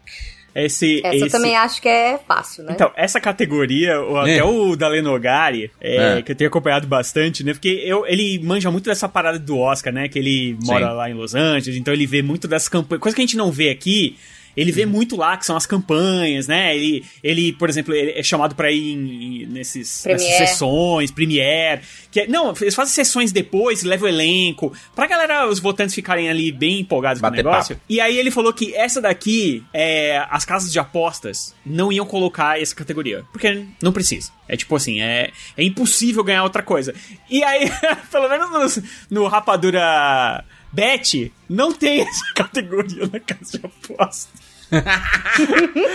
Porque é ridículo. É ridículo. Avatar vai ganhar, obviamente, o filme todo feito aí. É, no... meu, pelo amor de Deus, cara. O o filme é inteiro feito no, no, no computador e você nem percebe. Deixa eu fazer uma pergunta aqui pra mesa. Vamos tirar Avatar da equação, certo? Em qual vocês votariam? Acho que no The Batman. Cara, The Batman. Apesar de ter muita coisa ali, é, é set prático, né? Tem muito efeito. Tem muito efeito no The Batman. O Wakanda Forever é todo CGI, né? Tudo é CGI. Capacete é CGI. A cueca do, do, do menino lá, o, do Raimundão. Como é o nome do Raimundão?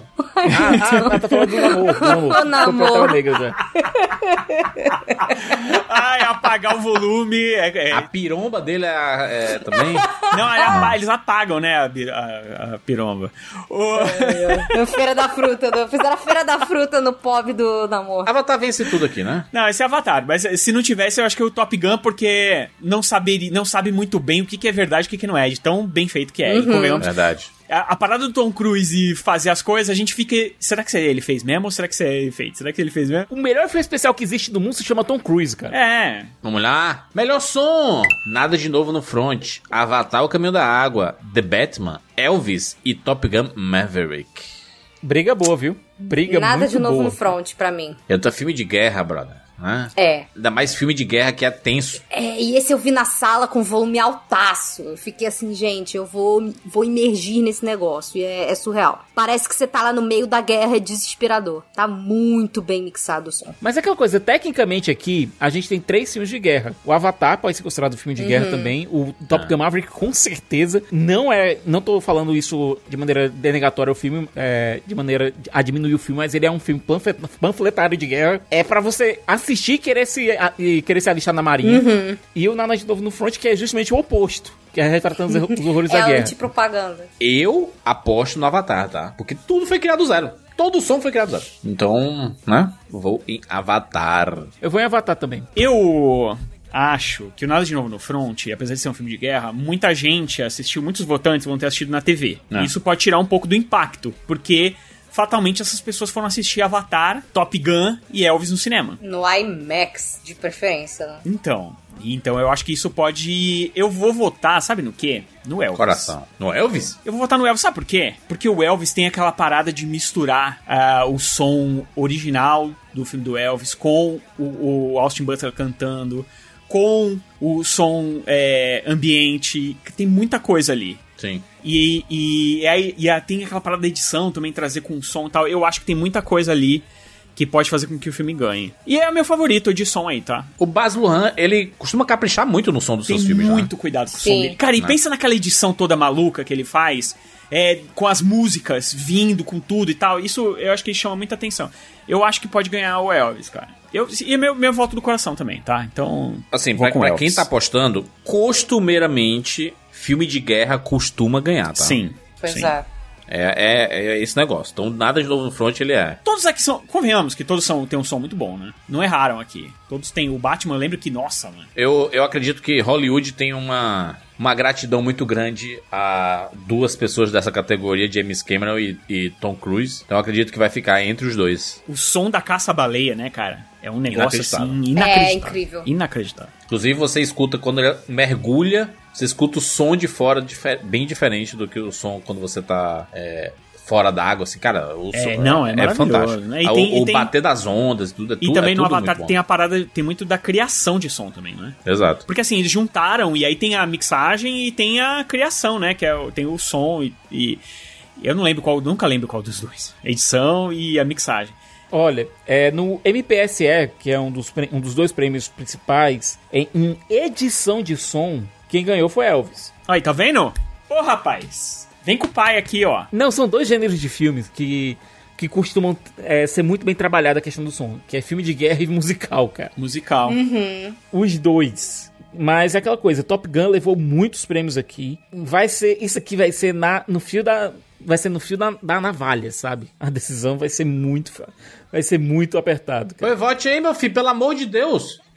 É, cara, o meu voto vai pro Top Gun Maverick. Tudo bem, tudo bem. Eu vou no Avatar. A Fê vai em Avatar também? Não, eu vou no Nada de Novo no Front. Aliás, eu vou, eu vou no Elvis. Só que é o seguinte, Ó, só pra gostei. relembrar aqui. Ah. O. que tristeza. Ah. O Bohemian Rhapsody ganhou melhor mixagem de som e ganhou melhor edição de som. Só pra... Nossa Só senhora! pra você ver como é que realmente os musicais vão bem. Muito bem, muito bem, vamos lá. Vamos para melhor design de produção. Nada de novo no front. Avatar Caminho da Água. Babilônia, Elvis e os Fabermans. Eu só queria aproveitar a ocasião pra dizer, eu odeio Babilônia. Eu nunca odiei tanto um filme na minha vida. Mas o design de produção é sensacional. Mas o design de produção é sensacional. É sensacional. Babilônia em chamas. Eu acho que o Babilônia tem duas chances de ganhar, que é em design e em trilha sonora. É, mas o filme é tão assim que eu. eu Dane-se que vai ganhar. Eu vou ficar com. Eu acho que eu- aqui eu ficaria com nada de novo no front. Porque, cara, é, é- existe um design de produção ali monstruoso É mesmo. né? Surreal. Eu também fico com na- nada de novo no front. pensando aqui. É aquela coisa, o Avatar seria, o Avatar seria uma escolha interessante porque, porque ele é tudo digital. Tudo em Avatar que a gente vê é digital, tudo ali é feito é feito em computação gráfica, tudo é CG. Mas tá errado, quer? Não, não Existe tá errado, eu tô, dizendo, eu tô dizendo que seria uma escolha extremamente interessante. Mas eu, eu, eu ainda acho que o, o realismo brutal do nada, nada de novo no front é mais interessante. Eu tô entre o Nada de Novo no Front e o Elvis também. Eu não queria que Babilônia vencesse. É real, assim, sabe? Caramba, que raiva do Que Babilônia. tristeza, né? Ai, É- é- cara. é- Rogério, eu nunca saí com tanto ódio de um filme na minha vida. Não é nem Meu por filme Deus, ser ruim. Não é que o filme seja ruim, ele só é péssimo, né? Assim, é... É, então. E o Elvis, cara, tem o negócio do cassino. Tem várias tem coisas muito Eu legais vou... né? Isso aqui é que vai matar meu bolão, né? Vai. Mas eu vou... eu vou no Elvis. Ninguém te chamou de Vou no Pai Elvis. Judas ainda hoje. Graças É. a Deus. Pra tirar um pouco da minha da responsabilidade. Muita responsabilidade nas costas, né? Eu vou, eu vou ficar com Elvis também. Um beijo para o Paz Lurman, que deve estar ouvindo a gente aqui. Sou muito sua fã. Beijos. Cara, se o Baz Luhrmann, que fez um musical maravilhoso, não vencer, não faz sentido, tá? Eu acho que o Baz Luhrmann, se ele não vencer essa categoria, ele pode abandonar a carreira dele. Caraca. Mentira, não faça isso não. Aí vai, aí vai que a Avatar ganha. Imagina a Avatar ganhando, né? Seria meio azarão aqui. No Rapadura Bet é Babilônia, tá? Vai errar. Com Aí é o, que dobro vai- pro, o dobro pro segundo lugar. Que é segundo lugar, o Elvis. O design de produção aqui é o antigo direção de arte, tá, gente? Uhum. Ou seja, ali, né, temos cenários. Cenários, apetrechos. Que a gente, eu falei só cenários e parei, né? Fiquei, eu tô pensando realmente na categoria aqui. Eu, tô... Tá muito indeciso com essa categoria. eu vou no Elvis, vou no Elvis, tá? Apesar de eu ter gostado muito dos Fablemans lá do, do Spielberg, cara, que ele recriou a época que o filme se passa ali, Lindíssimo. cara. Ah, a rua e tudo, as ruas e... Uma ótima recriação dos anos 50 e 60 ali. Que, é que sabe qual é a parada dos, Fab, dos Fablemans? Fablemans. Quando você lembra. de- é, tipo assim, quando você pensa no filme, não te vem na cabeça o design de produção. Entendeu? Vem mais a história. Enquanto isso, o Babilônia ele joga isso na tua cara. Não vem o. Não vem a. a- eu acho que isso é importante, não sei. Não, aquela coisa, o Babilônia joga o design de produção dele na tua cara. O, o Nada de Novo no Front explode tudo. É, o Avatar você fica com o queixo no chão por conta da- de Pandora. É, enquanto isso, o Fablemans é uma coisa que te mergulha naquele mundo e você nem percebe. É. Vamos lá, vamos para a canção original. Temos aqui música de Top Gun, música de Pantera Negra Wakanda Forever, música de RRR ou AAA, música de Tudo em Todo Lugar ao mesmo tempo e música de Tell It Like a Uma. Que filme é esse, pelo amor de Deus, gente? Não sei. É uma coleção de curtas, basicamente. Da cara de Levine. Ela tá num dos curtas, então. Cara, se, se a Rihanna não ganhar aqui, Cara, se Rihanna está concorrendo, eu estou votando. É, você pode quebrar. Você pode Existe quebrar uma chance muito grande de Nato, Nato levar, viu? De- Exatamente. do RRR. Mas Rihanna vai ganhar. Lift Me Up. Apesar da música. Inclusive a música toca na rádio, viu? A música toca na rádio aí. Meio triste, né? Meio triste a música. É, então, mas é, cara, aí Estrela por Estrela tá com- vai estar concorrendo com a Lady Gaga. Lady Gaga. A gente tá gravando esse podcast há poucos dias da cerimônia do Oscar e até agora a Lady Gaga não confirmou presença, viu? Não, ela tá Ela trabalhando tá lá. filmando Coringa, meu Tá filho. fazendo Coringa bem. Vai ter que mostrar lá o, o visual que ela tá usando, tá doido? Aí ela não vai ganhar mesmo? Que, que, que ela vai? É, eu também acho que ela não, não precisava nem ir, não. Mas, né, eu acho que vai ganhar o Natu Natu, tá? Do RRR. Eu vou com Natu Natu. Mas, mas eu não é meu voto, não, tá? Eu vou votar no, no filme, do, na música da Lady Gaga, que eu, eu acho mais legal. Hold My Hand. É. Eu chorei, inclusive, no final do filme, com essa música. Eu vou de Rihanna. Tocou a música e apareceu uma homenagem aqui a Tony, a Tony Scott. É, e o Tom Cruise estava pilotando mesmo o aviãozinho preto, que é dele, pessoal ali. Que filme emocionante. Vamos lá. Então, então vamos. E, e a Fê no Pantera, né? Lift Me Pantera Up. Negra, Rihanna, Me Lift Me Up. A Ma- Marvel no Oscar. Marvel no Oscar. Vamos lá. Melhor trilha sonora. Nada de novo no front. Babilônia. Os Banshees de Inisherin. Tudo em todo lugar ao mesmo tempo. E os Fablemans. John Williams, mais uma vez indicado aqui pelos Fablemans. Não vai ganhar de novo, coisa pobre. Eu vou nele, Pobre John. Williams. Vai, vai, vai no John Williams? No Fablemans aí? Gostei. Eu vou, eu gostei. Gostei da trilha. Eu gosto da, do Nada de Novo no Front, porque ele tem uma trilha sonora perturbante. Eu também acho perturbante. ali que, né, em momentos tensos ela vem e, cara, a trilha sonora tem que servir ao filme. E ela serve aqui, sabe? Ela serve muito. Ela cria, ajuda a criar a tensão do filme. Então eu vou no nada de novo no front. Se for parar pra pensar por esse lado, a que mais me chamou a atenção foi a do Nada de Novo no Front, a que mais serviu ao filme, Né? na minha opinião. Eu odeio o filme, mas a trilha sonora de Babilônia, se você escutar ela sem estar assistindo ao filme, é uma boa trilha sonora. Um bom É o trabalho Justin de- Hurwitz. É, um bom trabalho Ele, do tá, Justin ele, tá, ele tá bem cotado, na verdade, né? Pois é, mas como eu odeio esse filme com todas as forças do meu ser, eu Meu não Deus, consigo me ver votando em nada pra ele. É, eu vou no Fablemans. O Justin Hurwitz é o cara lá de Whiplash, né? De La La Land e tudo. Ele faz os filmes com o moço Damien, Damien Chazelle. Damien Chazelle. É que as pessoas, né, criaram um hype muito grande pra esse filme, né? Pra esse Babilônia e, meu Deus do céu, minha Nossa Senhora. Eu gosto da trilha dos Fablemans, mas eu acho que, pô, por ser o John Williams e por ser um filme sobre a infância e adolescência do, do, do Spielberg, eu esperava mais. Esperava mais. Esperava uma coisa mais, mais forte, sabe? E Entendi. não foi. Não, não acho que seja isso. Então eu vou na que mais me, me realmente me botou na ponta da cadeira, que é a do Nada de Novo no Front. Tudo bem, vamos lá. Vamos para maquiagem e cabelos. Temos a baleia. Temos The Batman. Nada de novo no front. Elvis e Pantera Negra. Wakanda Forever.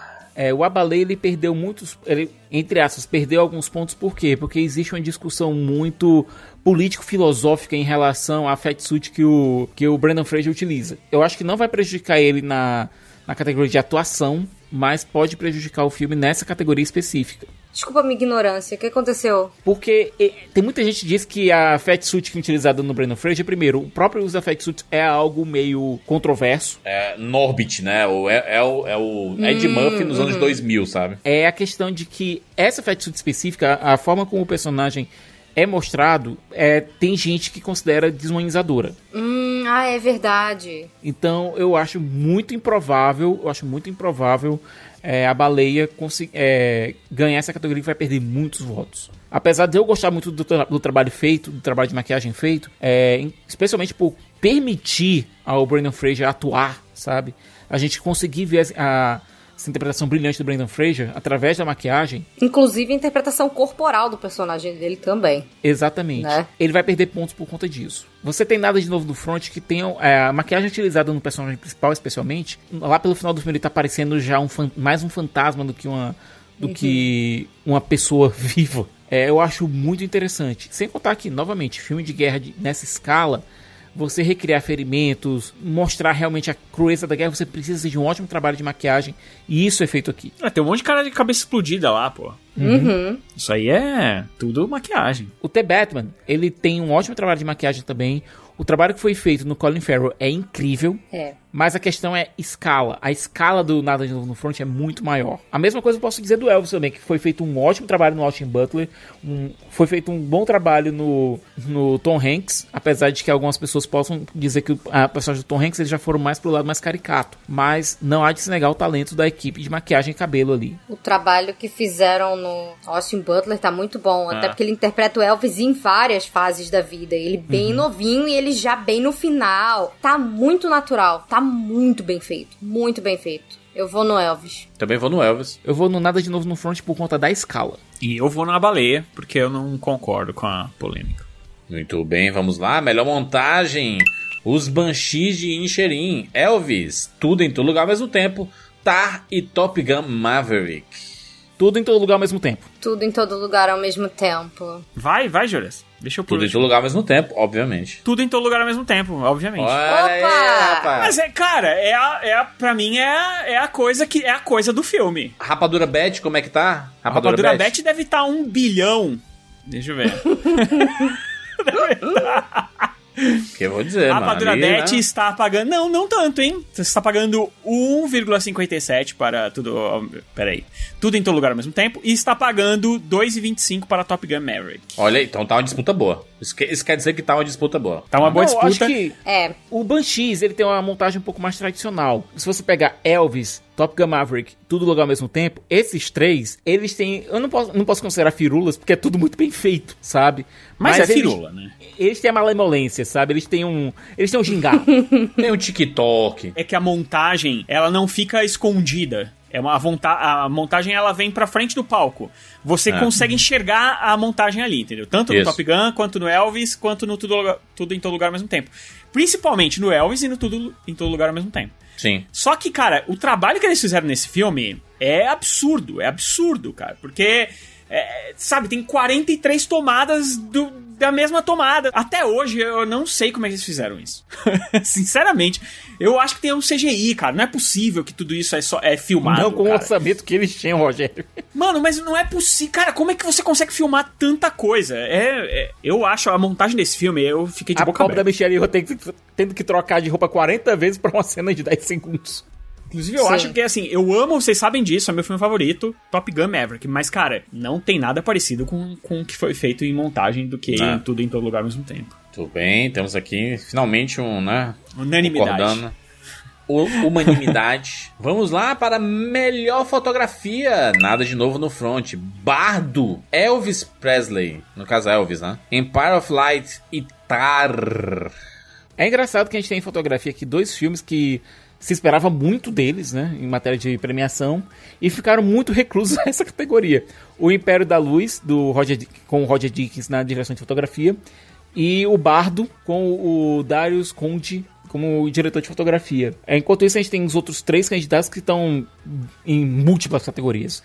Tem Tar com o Florian Hofmeister, tem o Nada de Novo no Front com o James Friend e o Elvis com Mandy Walker. É algo interessante.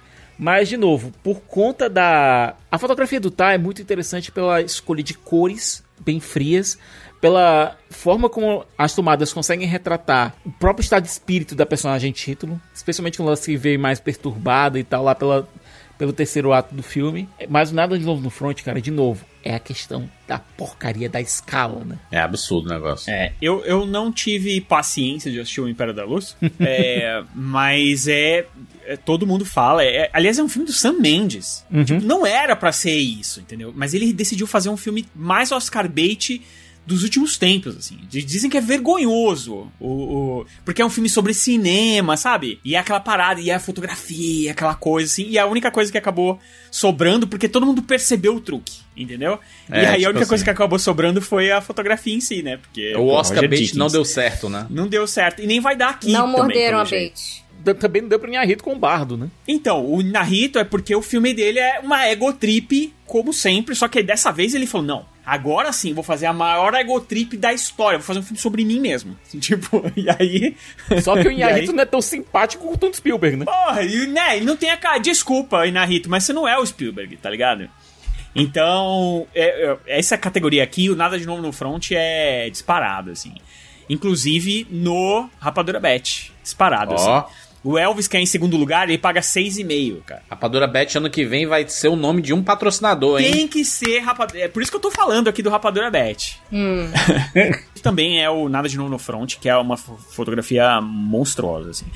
Ah. É, eu vou no nada de novo no front também. Apesar que existe uma grande injustiça, que é a falta do Claudio Miranda, de Top Gun Maverick, que ganhou vários prêmios o ano inteiro, veio ganhando aí prêmios, sindicato e pai lá, pum! E aqui, simplesmente, a academia esqueceu o cara. Então, Fotografia de a- Batman também é muito boa, viu? Também, é outra fotografia que tá esqueci- foi esquecida aí também. Melhor figurino: Babilônia, Pantera Negra, Wakanda Forever, Elvis, tudo em todo lugar ao mesmo tempo, e Mr. Harris Goes to Paris. Não, Mrs. Tu acabou de trocar o Mrs. gênero Harris. da personagem. Perdão, perdão. Mrs. Harris Goes to Paris.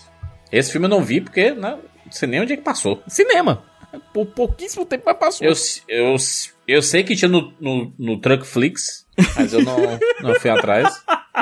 Mas Truckflix? É, mas é. Tá batizado então o Truckflix? É, o- vai ser esse aí o Truckflix? Cara, pior que assim, é pesado você assistir o filme por causa do figurino, né? Eu, sabe o que eu faço? Eu, sei lá, vejo É. o trailer. É pesado você assistir o filme inteiro só porque ele tá indicado no, no, no figurino, sabe? Apesar que falam É. que esse filme não é ruim, né? Ele é um filme bacana. O, é, senhorita Harris vai pra Paris, sei lá. Tu descasou a mulher agora, Rogério. A senhora, senhora Harris. Todos os figurinos são legais, o, figurino do Pantera Negra é muito legal, só que aí também já não é mais novidade. Não é Porque novidade. afinal é o Pantera Negra 2. Se Elvis não ganhar, vai ser um escândalo, tá? Eu acho também que tinha que ter a calça do Balangam, balangando. Ih, Tem que ter, é. tem que ganhar o Oscar. Eu Entendi. acho que é o, o Elvis tem o melhor figurino.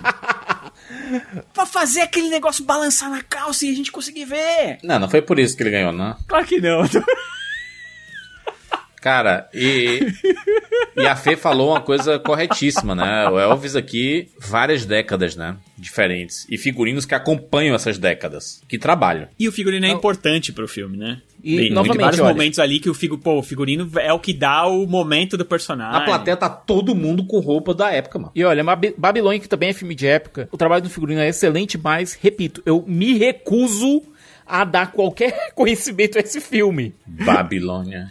Chama. É, eu acho que é isso. Eu acho que é o Elvis, né? Todo mundo Elvis, né? Melhor roteiro adaptado. Nada de novo no front. Glass Onion. Um mistério Knives Out. Living. Top Gun Maverick. Entre mulheres.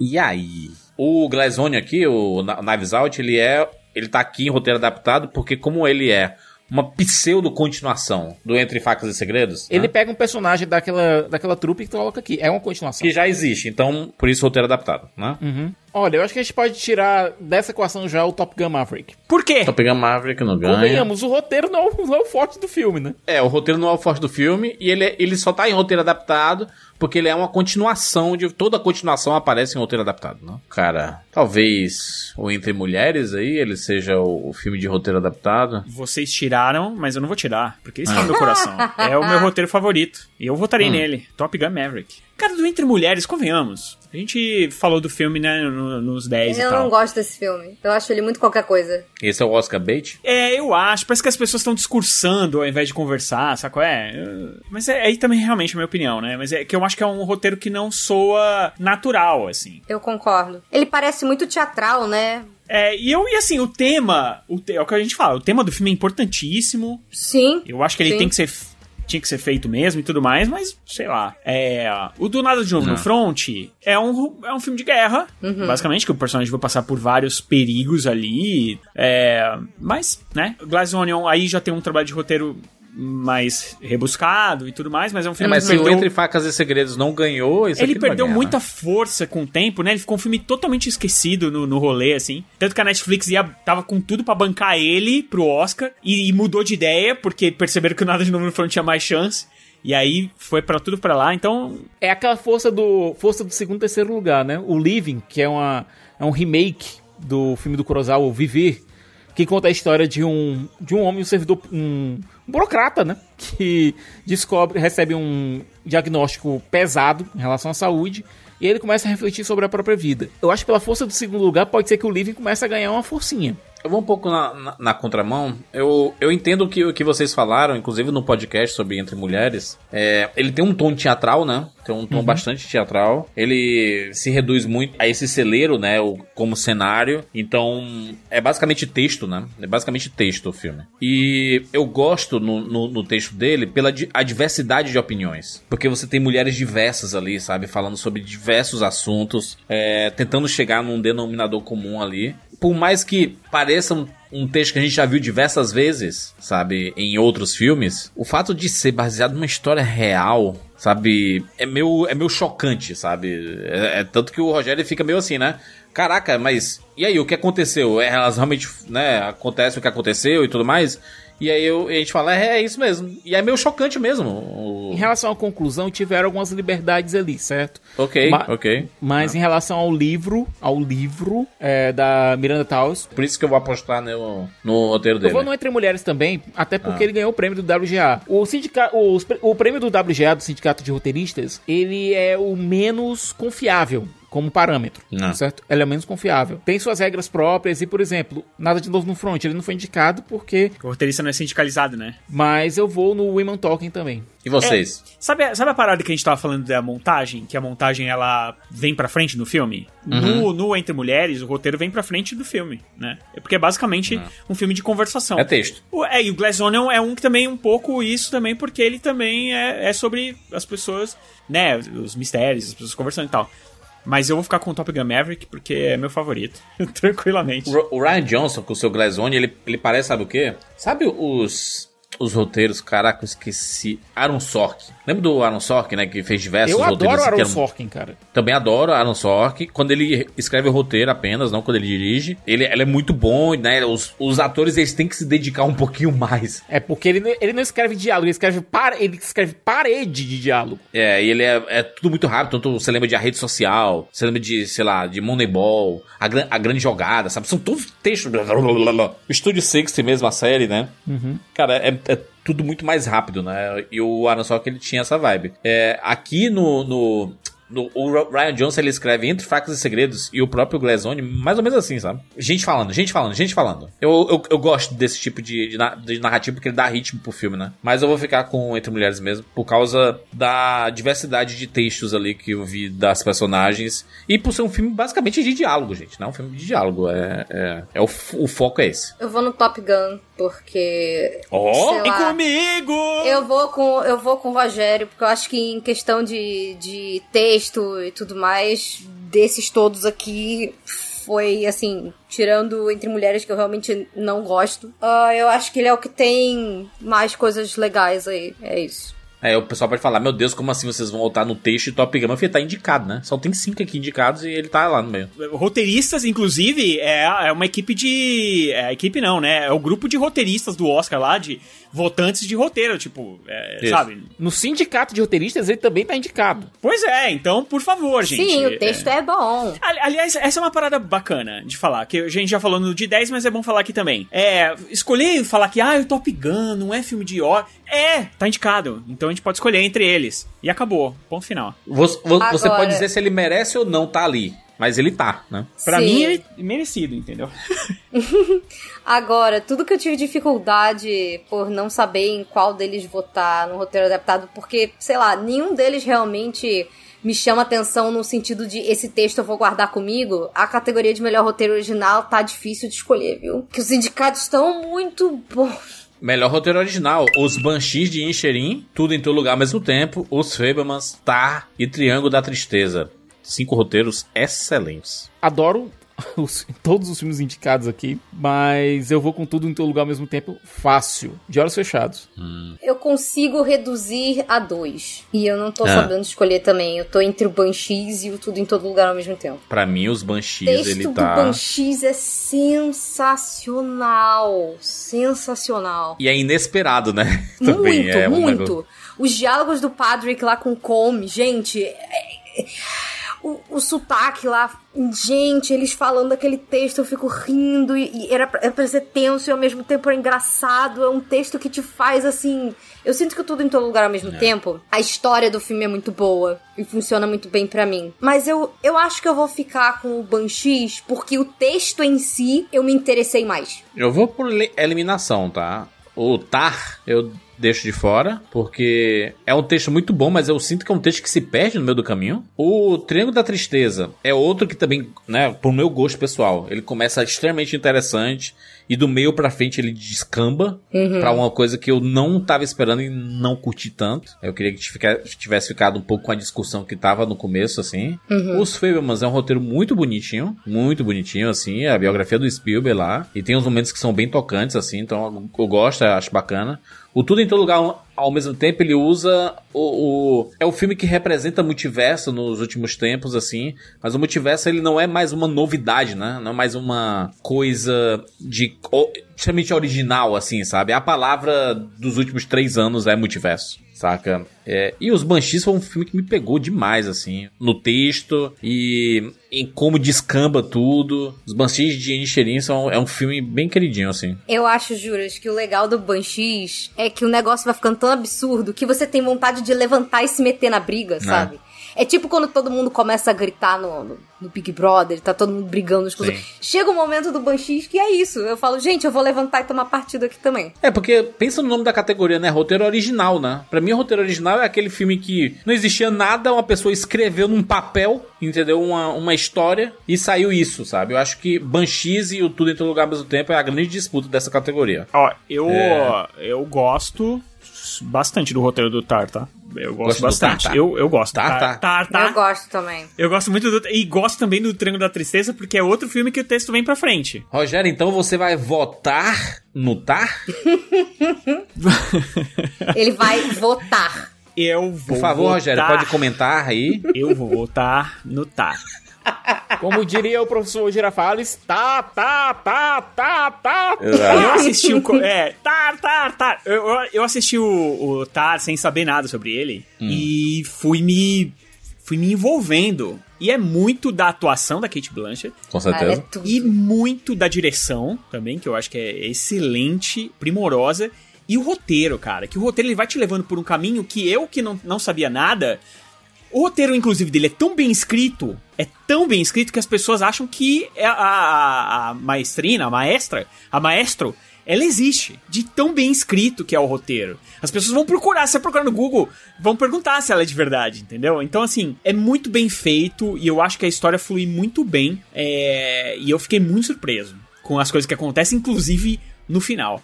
Então eu vou ficar com o Tar, sim. Eu acho que o do Fables é bem legal, mas eu acho que ele é mais tradicionalzão, né? É, eu vou ficar com os mais malucos aí. Eu acho que o Tar é, é um dos mais, assim. Então tá, Rogério. Então Tar. Prefiro não comentar. Então, então, voltamos todos? Eu vou em Sim. Banshees. Eu também. Fei em Banshees. Não sei se vai Mas que ganhar, é né? muito Mas louco tomara o que roteiro que o cara fala assim: Meu, você é tão chato que eu vou tacar um dedo na sua cara. é, é primoroso, né? Não, que, que eu vou arrancar meu dedo, a tesourada e jogar na sua cara. Eu amo dele falando, eu não gosto, mas você, eu te odeio. Você fica duas horas falando do que você encontrou no cocô da sua burra. No cocô da sua burrinha. E quando ele fica bêbado e começa a jogar as verdades na cara do Cole e do, e do guarda, quando o personagem Colin Farrell bebe e vai lá jogar as verdades na cara deles, eu tava rindo tanto, ele errando o nome do Beethoven, do Mozart, eu tava tipo, eu tava, é, vai, vai, isso aí. Ah, maravilhoso, isso foi maravilhoso. Até mesmo como eu achou interessante dizer, do- ele nunca foi interessante em anos. Aham, esse é o, que, é o mais interessante que ele já foi. Eu quase não odeio mais ele. Tipo, olha quantas falas do filme ficaram marca, marcadas, sabe? Muito bom. Vamos lá, melhor atriz coadjuvante. Angela Bassett por Pantera Negra Wakanda Forever. Hong Shao por A Baleia. Carrie Condon por Os Banshees de Inisherin. Jamie Lee Curtis por Tudo em Todo Lugar ao mesmo tempo. E Stephanie Su por Tudo em Todo Lugar ao mesmo tempo. Jurandir tem uma confissão. Hum. Eu amei todas essas interpretações, todas. E todo mundo sabe do meu amor por tudo em todo lugar ao mesmo tempo. No entanto, o único motivo pelo qual comemorei a Jamie Lee Curtis ter ganho o SAG foi por conta da Jamie Lee Curtis, por ser a Jamie Lee Curtis. Porque dentro as indicadas, ela é a minha menos favorita. Hum. Eu prefiro inclusive a Stephanie Hissou a ela. Eu também. Eu vou dizer aqui uma coisa, essa categoria é muito boa. A Hong Chao tá incrível, a Carrie Condon tá maravilhosa, Angela Bassett tá uma força da natureza, a Stephanie Hsu tá inacreditável e a Jamie Lee Curtis tá ótima. O, o- o negócio é que ela só tá ótima enquanto todas as outras são maravilhosas. Mas se o Oscar for na tendência do Tudo em Todo Lugar ao mesmo tempo, ela ganha uma força muito grande, assim, sabe? Se for o filme que as pessoas se apaixonaram mesmo, e, pe- e pelo que a gente tá vendo, ela tá. O, o, o Tudo em Todo Lugar ao mesmo tempo ganhou todos os principais prêmios. Mas ainda assim a Stephanie chama mais atenção. E tem, mas tem outra coisa, a Jamie Lee Curtis, ela é uma working actress, ela tá trabalhando nessa indústria há muito tempo. Ela mesma já disse, ela já fez de filme de ação a comercial de Activia. ela não disse comercial de Activia, ela disse iogurte que faz você cagar. Vocês querem saber como é que tá o, o Rapadura Beth? Por favor. Angela Bas Bassett está em primeiro. Olha. E Jamie Lee Curtis está praticamente empatado com ela, porque a Angela Bassett tá com 2,37, a Jamie Lee Curtis, a Jamie Lee Curtis tá com 2,62 e quase empatado com elas também tá a Carrie Condon com 3,50. E aí depois Olha vem a aí, Stephanie Hsu com 20, paga 26 vezes. Nossa. E a Hong Chao que paga 34 vezes. E nessas, eu vou ficar com a Hong Chao porque eu acho a interpretação dela de uma. Be... Eu, eu já, eu já gosto da Hong Chao. Desde aquele filme horroroso lá que o, que o cara fica pequenininho. Do Matt Damon, né? O Pequena Grande Vida. É, porque o filme é, é super idiota e ela tá. E tipo, ela destrói, assim, ela rouba o filme todo pra ela. E, e aqui eu acho também que no, no, na baleia, ela tá ali no meio de um turbilhão de, de, de, de atuação, de maquiagem, de, que, que a interpretação dela podia cair num, numa. Que numa ano pra vala. ela, né, Rogério? Entre a baleia e menu, cara, ela tá, tá incrível. Exatamente, você puxou exatamente. Cara, no menu ela tá sensacional também. Então eu acho que é, é uma atriz que precisa ser. Em algum momento vão ter que. Porque assim, ela já foi indicada até antes pro, pro Oscar, acho que até por esse filme aí da, do, do, do cara pequenininho. Mas. Que, inclusive ela é pequenininha também.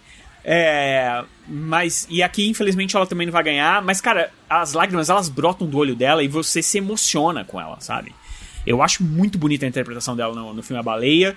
Principalmente de frente com o que ela tá ali, entendeu? É. Eu fico com ela. Apesar que eu vou perder feio, mas eu fico com ela. Cara, que, que categoria difícil. Todas Também já não seria a hora da Angela Bassett ganhar um Oscar, não. A Angela Bassett, ela realmente. Ela, o grande problema aqui, pra mim, é que ela tira leite de pedra, porque o roteiro é horroroso. E ela. E vamos combinar. consegue, na atuação, salvar a personagem dela, entendeu? É, e vamos combinar que a academia, a academia torce um pouquinho o nariz pra filme de herói, né? Então eu acho que É. isso talvez atrapalhe um pouco. Em casos extraordinaríssimos. É. tipo, no caso do Joaquim Fênix, coisas que, tipo assim, o filme, ele tá inserido no universo de quadrinhos, mas ele não é um filme de quadrinhos. Então, é que o Joaquim Fênix, ele é um filme de quadrinho que tem vergonha de ser filme de quadrinho. Exatamente. É essa parada, né? Tipo assim, ele renega o que ele é, basicamente. Ele é o Oscar bait do quadrinho. Ah, não, não. Ele fa- que você não gosta. Não, do- então. Aí, aí- Mas ele vai e tenta fazer o drama e falar da sociedade, não sei o quê. É sim. A Fê, a Fê não gosta do Coringa. Mas eu tô animada pro 2, viu? Tô bem animada pro 2. Como pode? Ao contrário das expectativas. Ah, gente, agora eu quero ver ele surtar com a Lady Gaga. Ainda falando que vai ser musical. Agora começou. Agora, Todd Phillips. Pode trazer teu trabalho aí. Vamos, vamos lá. Vou com boa vontade. A Angela Bassett, ela vem numa que Ela começou a ganhar os prêmios no, no começo do ano e ela foi caindo. E a Jamie Lee Curtis foi ao contrário. Ela foi subindo. Então tem essa. Essa. E outra coisa, a Jamie Lee Curtis é queridinha, né, cara? Ela é working actress. O Oscar também é um prêmio político, cara. Uhum. Eu, Siqueira, eu concordo contigo, mas Pantera Negra não é um filme bom, sabe? E, sei lá, pra ser uma, uma atuação boa, acho que tem que, sabe? A Jamie Lee Curtis é uma personagem, mano. Eu não, eu não concordo contigo em relação a chamar Pantera Negra um filme ruim, mas a gente já viu filmes ruins inter- é, é, entregando interpretações que ganharam Oscar, Sim. sabe? O próprio Dama de Ferro com a Meryl Streep é um exemplo. Nesse caso, eu acho que a briga tá realmente entre a Angela Bassett e a Jamie Lee Curtis, por mais que eu prefira as outras três. Qualquer uma das outras três. Acho que o Wakanda Forever não, não é realmente um filme ruim, mas é um filme bem mediano, assim, sabe? Na, na minha opinião. É um filme que poderia muito mais. E eu acho que o problema está principalmente na atuação, da sua protagonista, principalmente. Mas a Angela Bassett talvez seja o que sobra de qualidade mesmo, assim, de atuação, é ela, sabe? Ah, sim. Se eu fosse votar com o coração, eu votaria na Hong Chao. Ai, difícil. Vem Ok. comigo, Sica! Era aí. Mas eu- nesse caso eu não vou votar, não vou votar com o coração. Nesse caso específico eu vou votar realmente e repito, das minhas cinco é a minha menos favorita na, na Jamie Lee Curtis. Ué, péssimo Porque voto, ele então. acha que ele vai. Ele quer votar em quem ele acha que vai ganhar, não, não o coração dele, É. entendeu? Ele misturou hoje. Hoje ele, ele foi pra um lado, foi pro outro. A Jamie Lee Curtis. O, o Sega Watts foi o Jamie Lee Curtis, então eu vou na Jamie Lee Curtis mesmo. Cara, eu vou. Eu vou ficar quase ali. Porque eu gosto mais da interpretação da Stephanie Su. Eu acho que ela é, tipo, muito azarão na categoria, mas eu gostei muito do que ela fez. E ela faz meio que, não vou dizer duas personagens, mas é, todo mundo ali faz várias variações de personagens, mas como ela também é a grande vilã do filme, ela tem, ela tem uns momentos dramáticos muito bons. O arco dela é muito bom. O arco dela é maravilhoso, maravilhoso. Gosto muito dela. Gosto muito da Hong Chao também, gosto muito da Carrie Condon. Essa categoria tá muito difícil. Eu acho que tá mais difícil de atriz coadjuvante do que a de atriz principal pra mim. Assim, eu tô, tô, tô chocada. O, o Tudo em Todo Lugar ao mesmo tempo, ele tem essa. tem a, a disputa entre as duas, uma pode roubar voto da outra, né? É, por mais que a Stephanie Rissu tenha, tenha menos, menos chance, ela pode tirar votos da Jamie Lee Curtis e a Angela Bassett subir, ou pode ficar no meio do caminho, que é a Carrie Condon. Que aí ficaria tudo bem, entendeu? Tipo, ah, nenhuma das duas ganhou. O Banshees ganha um prêmio aqui, porque a gente foi vendo aqui que o Banshees aparentemente não vai ganhar quase nada, ou nada. E aí talvez fique esse prêmio pra ele, entendeu? Vamos lá, eu vou na Jamie Lee Curtis, o Sikas também, a Fê vai em... Na Stephanie.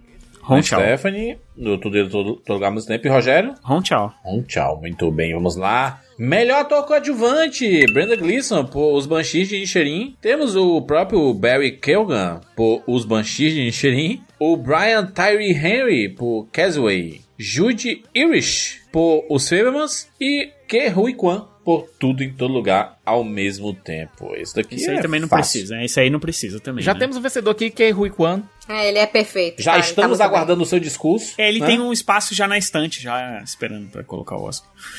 não tem, inclusive no, no Rapadura, eles nem deviam ter aberto essa categoria, tá? Mas abriram. e tá tipo assim, ele paga um e o Brandon Gleeson, que é o segundo, paga 11. Então, tipo É. assim... É isso que eu ia falar. Se não for ele, vai o Brandon Gleeson, provavelmente. Mas... Agora, sabe o que eu acho interessante? Ah. É, o J.J. Hirsch ele tem uma participação bem pequena em Fablemans.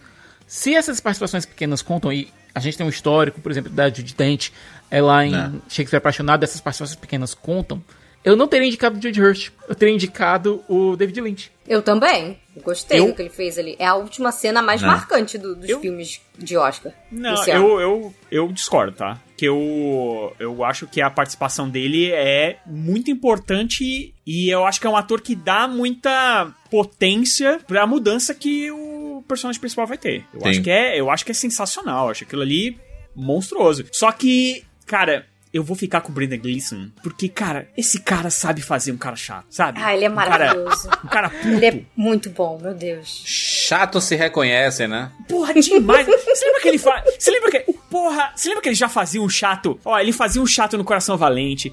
Ele fez um chato no. no Beowulf. Harry Potter. Ele faz um chato no, no Harry Potter. Ele faz um chato no. Ai, caramba, no, no filme de zumbi lá do, do- da Inglaterra. Como é que é o nome? O extermínio. Extermínio. Ele faz um chato no Extermínio. Porra, No- na mira do chefe também. tá no meu coração. Ele fez o Mr. Mercedes, é uma série que ele é um baita de um de- detetive chato.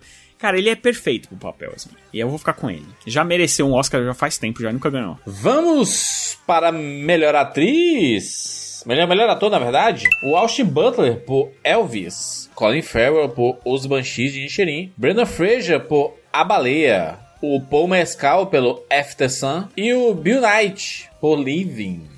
Olha, eu vou aproveitar essa, que vai ser, acho, a única oportunidade que a gente vai ter, para louvar a- a- o trabalho do Paul Mescal em After Sun, que é um filme lindíssimo, e ele entrega um personagem tão conflitante, tão interessante, tão, tão cheio de nuances, e, e é engraçado que ele é visto pelo ponto, pelo ponto de vista da, da filha dele. A forma como tem algumas, alguns, jabs, alguns jabs verbais ali naquelas férias entre os dois, é, como existe um carinho e ao mesmo tempo algum ressentimento pelo afastamento dos dois por conta do, da separação dele da esposa, dele e da mãe da menina. Cara, é uma interpretação tão cheia de nuances e tão boa que eu tô, eu tô realmente muito feliz do pelo Paul Mescal tá tendo esse reconhecimento que ele tá ganhando agora, sabe? Tá indo pra grandes produções, tá ganhando grandes papéis.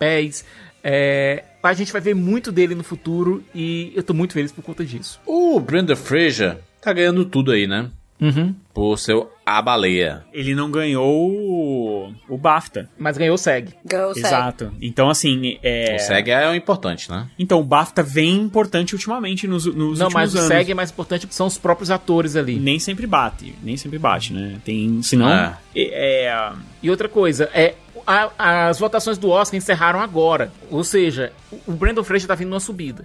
Ó, Mas o Rapadura Bet está dando Pois não. 1,53 para o Bla- Brandon Fraser. Está dando 2,37 para o Austin Butler. Então está Tá perto. tá perto, tá perto, não tá, não tá longe. É, eu acho, particularmente, que ninguém chega perto do que o Brandon Fraser fez aqui. Principalmente porque acho que ele se, porque ele se mistura demais com o personagem, né? Esse, esse cara É. que, cara, foi esnobado por Hollywood, né? Passou por tudo que ele passou. Entrou num ostracismo, né? Passou mais de uma década Não, sem e, fazer foi, filme. e foi um ostracismo que a, que a comunidade hollywoodiana impôs pra ele, né? Porque ele se machucou Sim. fazendo a múmia e simplesmente falaram: não, esse cara não serve mais. Não, é aquela E- coisa, ele teve a questão de- assédio por conta de um figurão do Globo de Ouro, Teve isso também, mas, mas não só isso, né? teve a Que esse- depressão, teve os problemas familiares, teve muita coisa, cara. e- Então, assim, é, se mistura. E além disso, cara, o cara tá com 3kg de maquiagem lá e o, o olho dele. 3 quilos, Roger, bota 30 aí, bota 30, 35. né? Falei 3 não, 3 toneladas de maquiagem lá. E ele. E, cara, os olhos dele tá trans, conseguem transmitir a tristeza que ele precisa, o que o personagem precisa transmitir. E, e ao mesmo tempo, como é um cara que ainda, apesar de tudo, ainda acredita nas pessoas e acredita no futuro, né? É uma. É, uma loucura. Eu fico com ele. Nem, nem preciso pensar Sem muito. nem piscar, eu fico com a Nem, performance nem dele penso também. muito também, não. É. Gente, o filme acabou. Eu chorava. E eu chorava, e eu chorava. Ah, sei lá, eu acho que é muito isso que o Rogério falou. É um trabalho nos olhos, sabe? É um trabalho nos olhos. E por mais que tenha essa, essa polêmica do filme ter dado uma desumanizada nele, o que eu parcialmente concordo, eu acho muito emocionante o quanto ele escolhe acreditar no melhor das pessoas. Eu acho que essa é uma. Foi uma coisa que me fez gostar muito desse personagem. Muito, muito, muito, muito. Mas o que, o que acontece. Esse, esse filme é muito, muito impactante. Teria muito pra falar sobre ele. Mas eu diria que é um, é um filme que ele mostra essa desumanização que a gente vê muitas vezes. O, o Darren Aronofsky, ele costuma fazer isso com todos os seus personagens, né? Mas eu sempre vejo um objetivo, saca? Nunca é porque, ah, o Darren Aronofsky é, é perverso, né? O cara mal e não sei o quê. Ele sempre tem um objetivo de fazer isso e é sempre um objetivo narrativo. E ele coloca a gente em algumas situações Ele gosta de filme. destruir os protagonistas dele, É. entre aspas, né? A desumanização que a gente vê aqui é muito sobre o que muita gente sofre, sabe? O mundo não Muita foi feito pra pessoas obesas. E Isso aquela que é a coisa, mais E a triste. turma não sabe como se preparar, se adaptar e se, e, e se organizar pra isso, sabe? Infelizmente. É, as- tipo, os lugares, a acessibilidade, nada foi feito pra Nada, pessoas nada. obesas. Nada. Né? E eu ouço relatos, assim, muito tristes. E eu fico de coração partido, assim.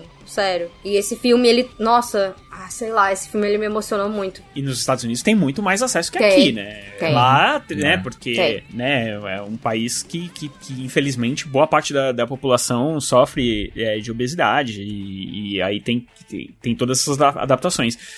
Mas a parada é que quando a Aronofsky veio pro Brasil, ele teve aqui no. Foi no, no coletivo do Mãe lá. Eu tinha pensado numa coisa de todos os filmes dele que, que ele parecia, apesar dele bancar todo o sofrimento, botar todo o sofrimento do mundo pros personagens dele, ele ainda sim é um cara otimista. Porque eles, em algum momento, alcançam, né? E aí eu perguntei pra ele.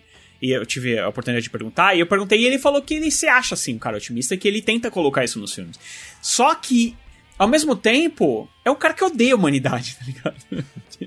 ele odeia, então ele bota os caras pra sofrer. Ô, Rogério, eu não vejo ele muito como misântropo, mas eu vejo ele como, é, como alguém que ele tem um olhar muito único e, e acredite muito católico em relação à humanidade. Tanto é que você vê, por exemplo, Noé, o próprio Fonte da Vida, o próprio, a própria conclusão de, de A Baleia, existe sempre uma questão, a questão do divino, a questão do, do sublime, do, de algo superior, é, seja amor, seja Deus, seja o que for. É, no caso do Charlie, é, eu vejo que, mais do que uma, entre aspas, desumanização, o que ele quis mostrar foi a questão da compulsão. Ele quis mostrar o Charlie como alguém que. Não, não é questão do corpo. O Charlie, ele tem repulsa dele mesmo e escolheu uma forma de suicídio.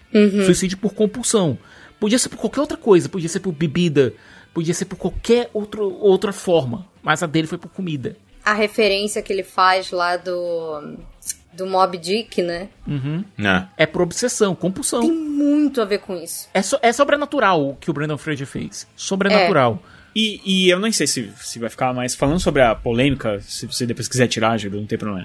Mas falando sobre a polêmica, eu esperava uma coisa talvez até mais pesada. Eu acho que pra quem, tipo assim, pra quem já assistiu, sei lá, Quilos Mortais na, na, na TV, no, no Discovery Channel, um programa de grande sucesso, você não tenha nada ali que seja diferente no filme, que seja diferente do que você vê num documentário, num... Particularmente, eu não concordo muito com essa... com a polêmica em si. Eu acho que o filme mais se perde porque ele tenta acessar temas demais, em vez de se focar em uma coisa só, porque aí ele vai na religião, né? Ele vai na, na parte da, da, da- de, uma, de uma seita de religião, aí vai ao mesmo tempo da, da, da parte é, é, sexual, né?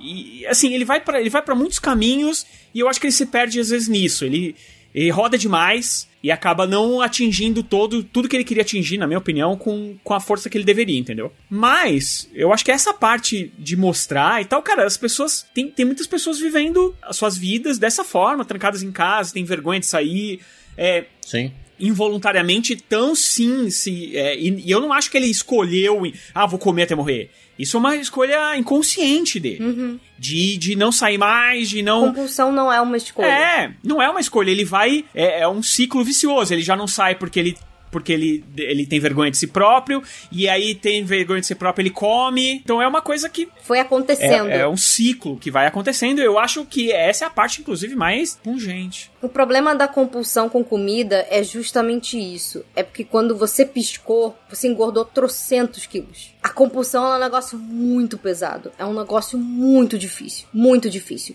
Compulsão não é, ah, tô triste, vou pedir um iFood. Compulsão é você não conseguir parar de comer. E as cenas dele de compulsão é tão triste. É tão triste. É horrível. É aquela coisa de que ele vomita e ele continua comendo. E você vê a dor nos olhos dele enquanto ele faz isso. Essa atuação do Brendan Fraser, ela não vai ser esquecida por muito tempo. O trabalho dele aqui foi fenomenal. Quantos filmes a gente já não viu de compulsão com, com bebida, Com com, drogas. compulsão, com drogas e tudo mais? Então, O próprio Requiem para um Sonho do Aronofsky, cara. Exato. Então, assim, é com remédio, inclusive, né? Drogas legais Uhum. e tudo. Então, por que não poder mostrar desse jeito? E eu, sinceramente, eu, sinceramente, não acho que foi desrespeitoso. Mas. É, inclusive, ele nem, nem transforma em galhofa, Não. né? Como ele poderia fazer em vários momentos ali e tudo mais. Eu, eu particularmente, por isso que eu não, não comprei essa, essa polêmica, mas. Vai todo mundo de Brandon Fraser, então, né? Sim. Todo mundo em Brandon Fraser. Muito bem, vamos lá. Vamos para a melhor atriz. Kate Blanchett por Tar. Ana de Armas por Blonde.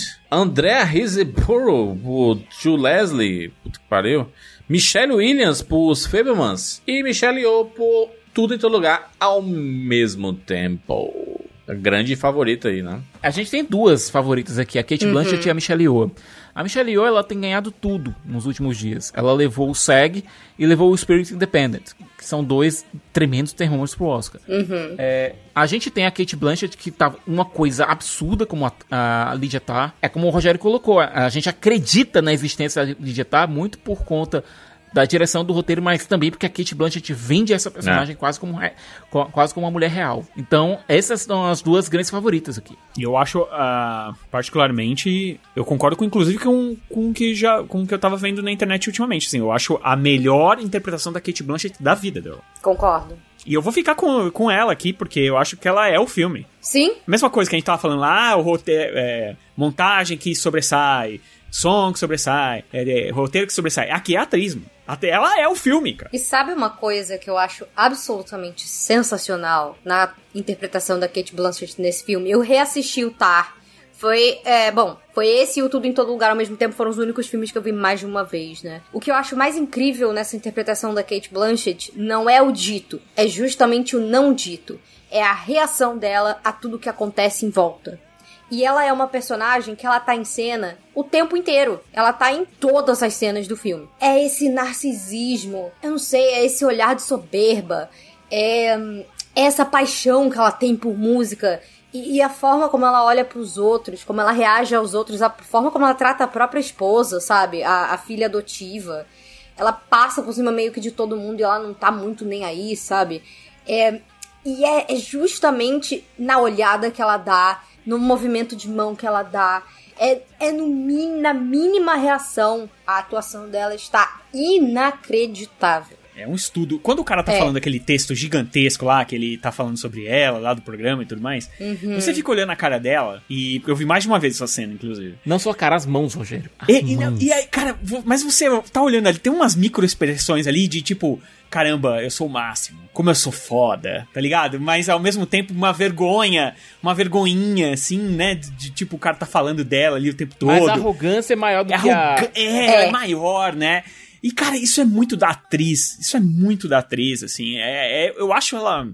Eu, eu particular- olha assim, eu fico muito triste dela não ser, tipo, o Kei Wan, que, é, que é, tipo, garantido pra ganhar. Porque eu acho que ela é- tinha que ser muito garantida pra ganhar aqui. Mas a Michelle Yeoh, ela tem essa parada de estar muitos anos aí trabalhando pra caramba, não sendo reconhecida, né? Sendo tratada É. como a coadjuvante, sabe, oriental. dos- Então, assim, é muito interessante que ela venha com essa força. Eu só não acho que. Eu acho que, infelizmente, é, assim, é uma categoria de atuação, né? É. E aí, É. pra mim, a Kate Blanchett leva de lavada isso. Eu vou ficar muito feliz com a Michelle Yeoh tendo esse reconhecimento, que ela provavelmente vai ganhar. E é um trabalho merecido também, porque o que ela faz no Tudo em Todo Lugar ao mesmo tempo é sensacional. Assim, ela ter que ficar dando esses saltos no multiverso e dando de cara com milhões de coisas absurdas ao mesmo tempo. Os diálogos que ela tem com a filha, principalmente, eu acho muito lindos. O final do filme ali, aquela última conversa que ela tem com a Joy, nossa, é muito lindo. Mas é aquela coisa. Em quesito interpretação, eu realmente acho que a Kate Blanchett foi a grande, o grande destaque do, do- desse ano. Eu realmente acho também que essa é provavelmente a melhor atuação da Kate Blanchett. E essa coisa, em questão de você se destacar no filme, ele nem existiria se não fosse a performance da Kate Blanchett, ele não estaria nem indicado a nada. Sejamos muito honestos. Então, assim, é, o filme é ela. A Michelle, cara, além de ser uma atriz muito reconhecida in- internacionalmente por ter feito diversos filmes, é, dentro aqui do próprio cenário de, de Hollywood, a gente ter descoberto ali 15 anos atrás, ali aqueles filmes tipo Tigre e Dragão, As Memórias de uma Geisha e tudo, é, um, é uma atriz que, cara, ela ela é muito querida por todo mundo. E ela tá num filme. Eu acho, acho que isso é importante falar, tá? O Tudo em, to- em Todo Lugar ao mesmo tempo é um filme de universo de quadrinhos sem ser de nenhuma editora grande, sabe? Ter sido um filme original. Porque poderia facilmente ter um selo Marvel DC. Ele podia muito fácil Sabe? ser uma HQ mesmo. É um filme que tá chegando, que, que conquistou já todos os prêmios e vai ganhar os principais prêmios da noite aqui. Vai ganhar aqui. E ver uma atriz de 60 anos, asiática, fazendo cena de ação, na porradaria, a, a própria Jamie Lee Curtis também fazendo. Eu acho isso fantástico, é uma coisa que não se vê. É, atuação fantástica da Kate Blanchett, a gente tem várias, tá? A Kate Blanchett realmente é uma das melhores atrizes dos últimos 30 anos aí, sabe? Você consegue colecionar atuações maravilhosas dela. Mas a Michelle conseguiu chegar no, no ápice da sua carreira aqui no, no Tudo em Todo Lugar ao mesmo tempo. E é uma consagração da carreira dela. E com certeza é um, um movimento muito importante para Hollywood. A gente vê mais diversidade nas vitórias. A Michelle ela, ela vai representar tudo isso quando ela vencer. Então eu fico em tudo, com tudo em todo lugar ao mesmo tempo. É interessante, Juras, a gente teve um encerramento da- do período de campanha agora. Tem que acontecer alguma coisa pra movimentar a campanha no final, né? É, a Michelle Yeoh, ela, ela compartilhou um post e depois deletou, falando justamente duas coisas. Primeiro, já seria a terceira estatueta da, da Kate Blanchett. E há 20 anos... 20 anos, uma atriz não branca não ganha esse prêmio. E isso acabou movimentando essa campanha agora no final. Não a sei última se foi quem? Foi a Halle Berry? foi a Halle Berry lá em Monsters Ball. Caraca, mano, faz tempo mesmo. Ou seja, é aquela coisa, né? É, essa, essa postagem pode ter movimentado favoravelmente ou não para Michelle Yeoh. Mas levando em conta, é, As votações já estavam encerradas, né? Já. É, levando em conta tudo isso, especialmente as duas últimas as duas, duas últimas premiações, mostrando que a Michelle Yeoh tá numa no ascendente, eu voto na Michelle Yeoh. Mas eu não vou ficar triste com a, com a vitória de nenhuma das duas, cara. Seja Michelle Yeoh ou Kate Com Blanchett, certeza. o prêmio tá em boas mãos. Ah, eu vou ficar com a Kate Blanchett, mas é aquela coisa. Eu, eu queria dizer que eu concordo com tudo que você falou agora, Juras. Seria. Provavelmente será, né? Porque é muito provável que a Michelle Yeoh leve é, uma consagração muito bonita de uma carreira incrível de uma mulher que é uma atriz excelente e que sempre acabou menosprezada pela indústria, né? Porque a gente não tinha diversidade como pauta até muito recentemente. Então, assim, vai ser muito, muito incrível ver o elenco de tudo em todo lugar ao mesmo tempo, rapando aí as, a, as categorias de atuação. A premiação dela seria eh, por esse motivo, porque, por exemplo, é, eu já vi a interpretação da Michelle Yeoh melhor que essa. No próprio Tiro Dragão, por exemplo. Ela é apaixonada pelo cara, mas ela não demonstra tanto, então é aquela coisa lá dentro, é muito mais sutil. 23 anos antes, tá, Rogério? Não uma, mulher de 60 anos, tá? E como essa isso. atuação não foi em inglês, cara, na- especialmente naquela época. Ah, nunca Ah. ia ganhar. É. Mas eh, pelo menos ganhar, ganharam um Oscar de filme estrangeiro, né? Então, filme internacional, né? Pelo menos É, eu isso. fico, fico com a Michelle, é, Fernanda com Kate, tu com Kate também, né, Rogério? Kate, Kate. E Sicas com a Michelle também, né? Uhum. Ah, vamos lá, me- melhor direção: Marty McDonagh por Os Banshees de Inisherin, Os Daniels por Tudo em Todo Lugar ao mesmo tempo, Steven Spielberg por Os Fablemans, Todd Field por Tar e Ruben Osland por Triângulo da Tristeza. Como eu acredito que vai ser uma consagração de Tudo em Todo Lugar ao mesmo tempo, os Daniels vão vencer aqui também. Os Daniels vão vencer. Inclusive, eu escolho os, os Daniels até por gosto pessoal também. Ah. Gostei Seja muito dos desse filme. Daniels. Eles tão, e eles estão fazendo campanha, viu? Inclusive aquela participação deles no, no Colbert, cara. Aquilo ali foi campanha pura, bicho. Eles, né, fizeram um filme baratíssimo aí, A24, né? Foi na unha ali, Juras. Na unha. Que empresa, né, cara? A gente fez já um podcast sobre a A24, mas é impressionante como cada ano que passa a A24 demonstra o quanto ela tem uma curadoria muito boa, né? Como a curadoria deles é boa. Pensando em premiação, pensando em engajamento, pensando em tudo, né? Os caras são muito bons. E sabe por que, que isso é maravilhoso? E por que, que é maravilhoso que esse filme vai ser consagrado no Oscar? Porque isso traz a gente de volta pra uma coisa que Hollywood parece ter esquecido há muito tempo, que é um bom roteiro, uma boa história, conta mais do que qualquer outro artifício. A gente chegou numa época em que todo mundo precisa fazer bilhão, então só se faz filme novo de franquia consagrada, filme com grandes astros, grandes estrelas e Cara, a gente não pode menosprezar os filmes de médio orçamento que são criativos, que têm algo a dizer, que fazem muito com pouco, sabe? Então, assim, a A24 ela vem mostrando aí uma curadoria excelente, apostando em projetos promissores justamente pelo que eles têm a dizer. Não podemos esquecer que é, tem um caminhão de dinheiro na divulgação desse filme, tá? Com certeza tem. Não é e não é não é pouco. Pro filme fi- continuar em voga desde abril, não é pouco. É. muito dinheiro, tá? Então não vamos também pensar o seguinte: ah, é a vitória dos independentes. N- não. Não. Tem muito dinheiro envolvido nessa campanha, entendeu? Então, assim, o filme tem. As pessoas gostam, tem seus méritos, é ok, show, bacana, é, é tudo mais. Mas a gente não pode esquecer que normalmente esses filmes que que, que vencem e tal, eles vêm com uma campanha de dinheiro muito forte, né? Então, assim, é, só não vamos confundir, porque senão fica parecendo que é a vitória dos, dos oprimidos, tá ligado? Não E- foi isso que eu quis dizer também. Não, é, eu de jeito sei, eu nenhum. sei. tava falando, tipo, da A24 e dessa coisa do cinema de médio orçamento que gente- ficou meio apagado. A gente pode falar o mesmo sobre Parasita, tá? Parasita também teve uma grande campanha e tudo Parasita mais. também. Inclusive dinheiro governamental. Exatamente. Só que, pô, em Hollywood, né? Botar É. dinheiro de, da Coreia em Hollywood é, e fazer o filme ganhar. Claro, todos, né? Eu tô falando isso aqui de- desse daqui é porque é, a gente acaba tendo essa sensação de que. Assim como o Parasita mesmo, eu acho que o, exemplo foi claríssimo, que é tipo Davi contra Golias e tudo mais. É, em certo nível, é. Mas tem muito dinheiro pra compensar essa parada toda, entendeu? É um Sim. filme que teve uma pancada de sessões especiais agora no final do ano, no final do ano passado, no começo desse ano. Então, ele é um filme que ficou na boca das pessoas. Muito, obviamente, por- pelos seus méritos também, obviamente. Eu, eu escolheria aqui com tranquilidade o Spielberg. Só que eu acho que não faz sentido eu não ter escolhido o Spielberg pra nada até agora e, e nada do filme dele e de repente dar de diretor pra ele aqui. Porque eu acho que é mais pela história dele do que pela própria direção do filme, sabe? Então eu vou ficar com o Todd Field, com o trabalho que ele fez no Tar, que eu acho sensacional. Muito bem, vamos lá para melhor filme. Nada de novo no front. Avatar, O Caminho da Água, Os Banshees de Inisherin, Elvis, Tudo em Todo Lugar ao mesmo tempo, Os Fablemans, Tar, Top Gun Maverick, Triângulo da Tristeza e Entre Mulheres. Seguindo a minha tendência aqui, com certeza Tudo em Todo Lugar ao mesmo tempo vai vencer na categoria de melhor filme. Juras, é aquela coisa, pouquíssimos longas conseguiram fechar PGA, WGA, SEG, Sindicato de Montadores, tudo isso, cara, Spirit Independence, tudo, tudo, eu acho que é praticamente impossível uma derrota de tudo em todo lugar ao mesmo tempo aqui. É, Rapadura Bet, 11 tá? pro segundo lugar. Que é o Nada de Novo no Front. Uhum. Que, aliás, eu acho que é uma. Foi, sinceramente, tá? Eu acho uma grande justiça não ter sido indicado pra diretor. Porque, quer dizer, o filme tem todas essas.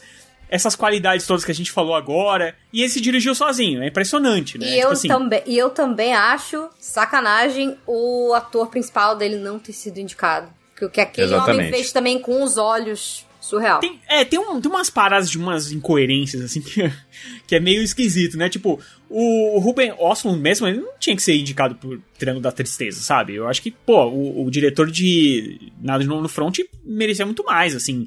No sentido, eu tô falando, não tô falando nem pelo filme em cima, tô falando pelas indicações. Quer dizer, não faz, não faz muito sentido, né? Então, eu já falei aqui várias vezes, o meu favorito é Top Gun Maverick.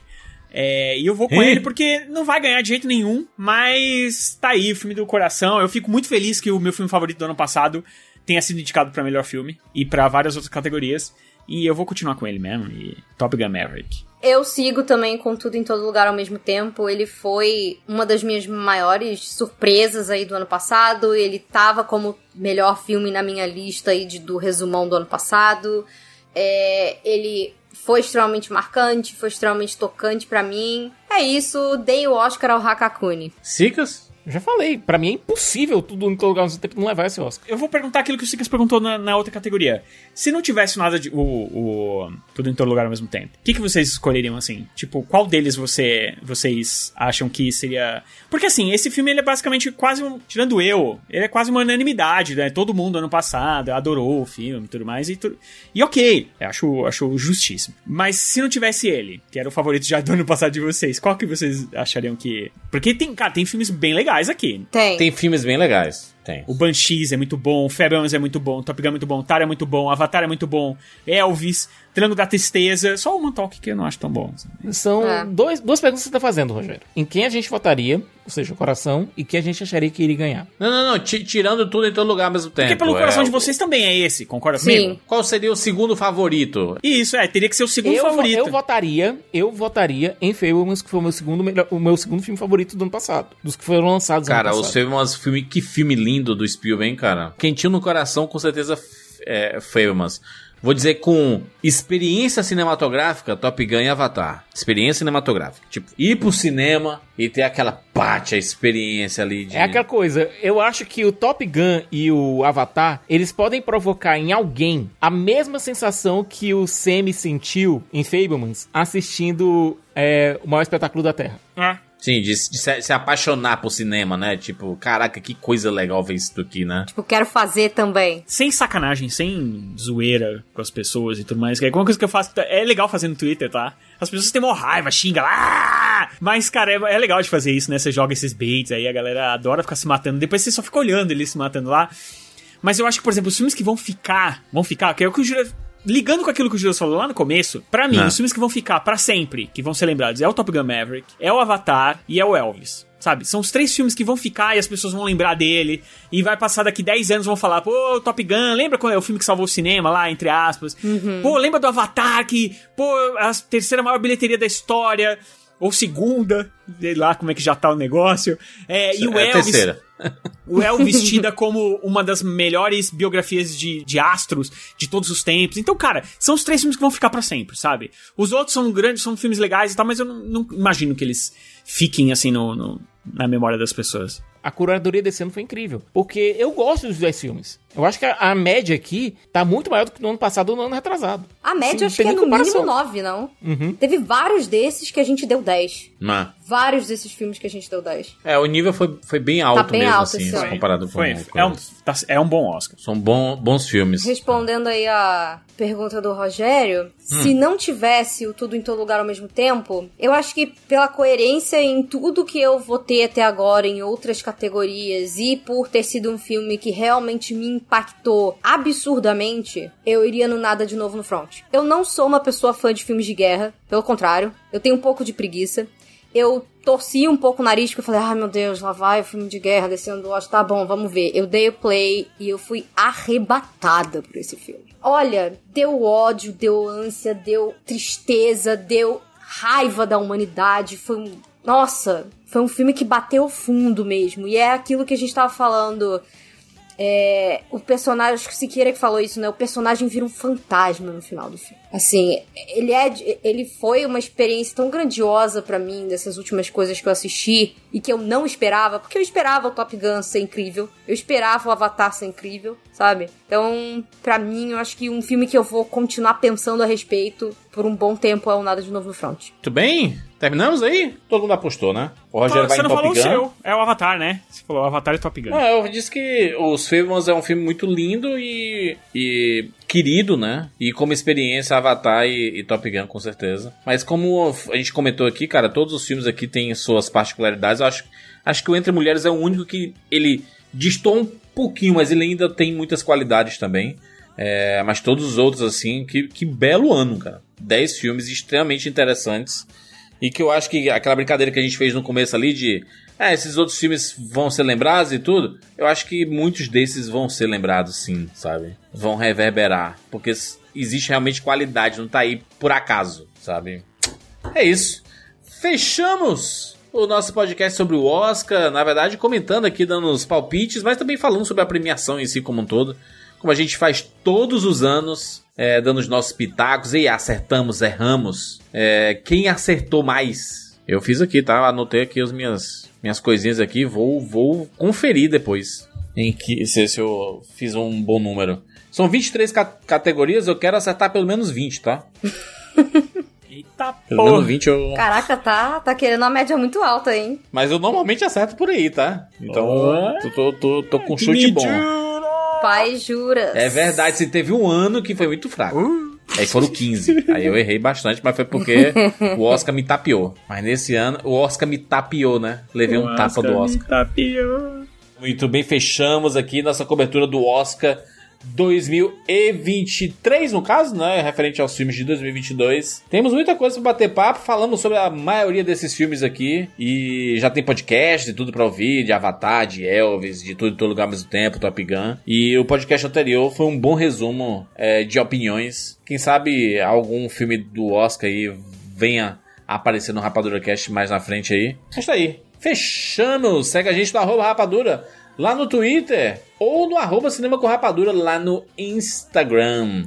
Aproveita para seguir a gente lá no Spotify, como a gente falou lá no começo. Muito importante, se você escuta no Spotify, siga a gente.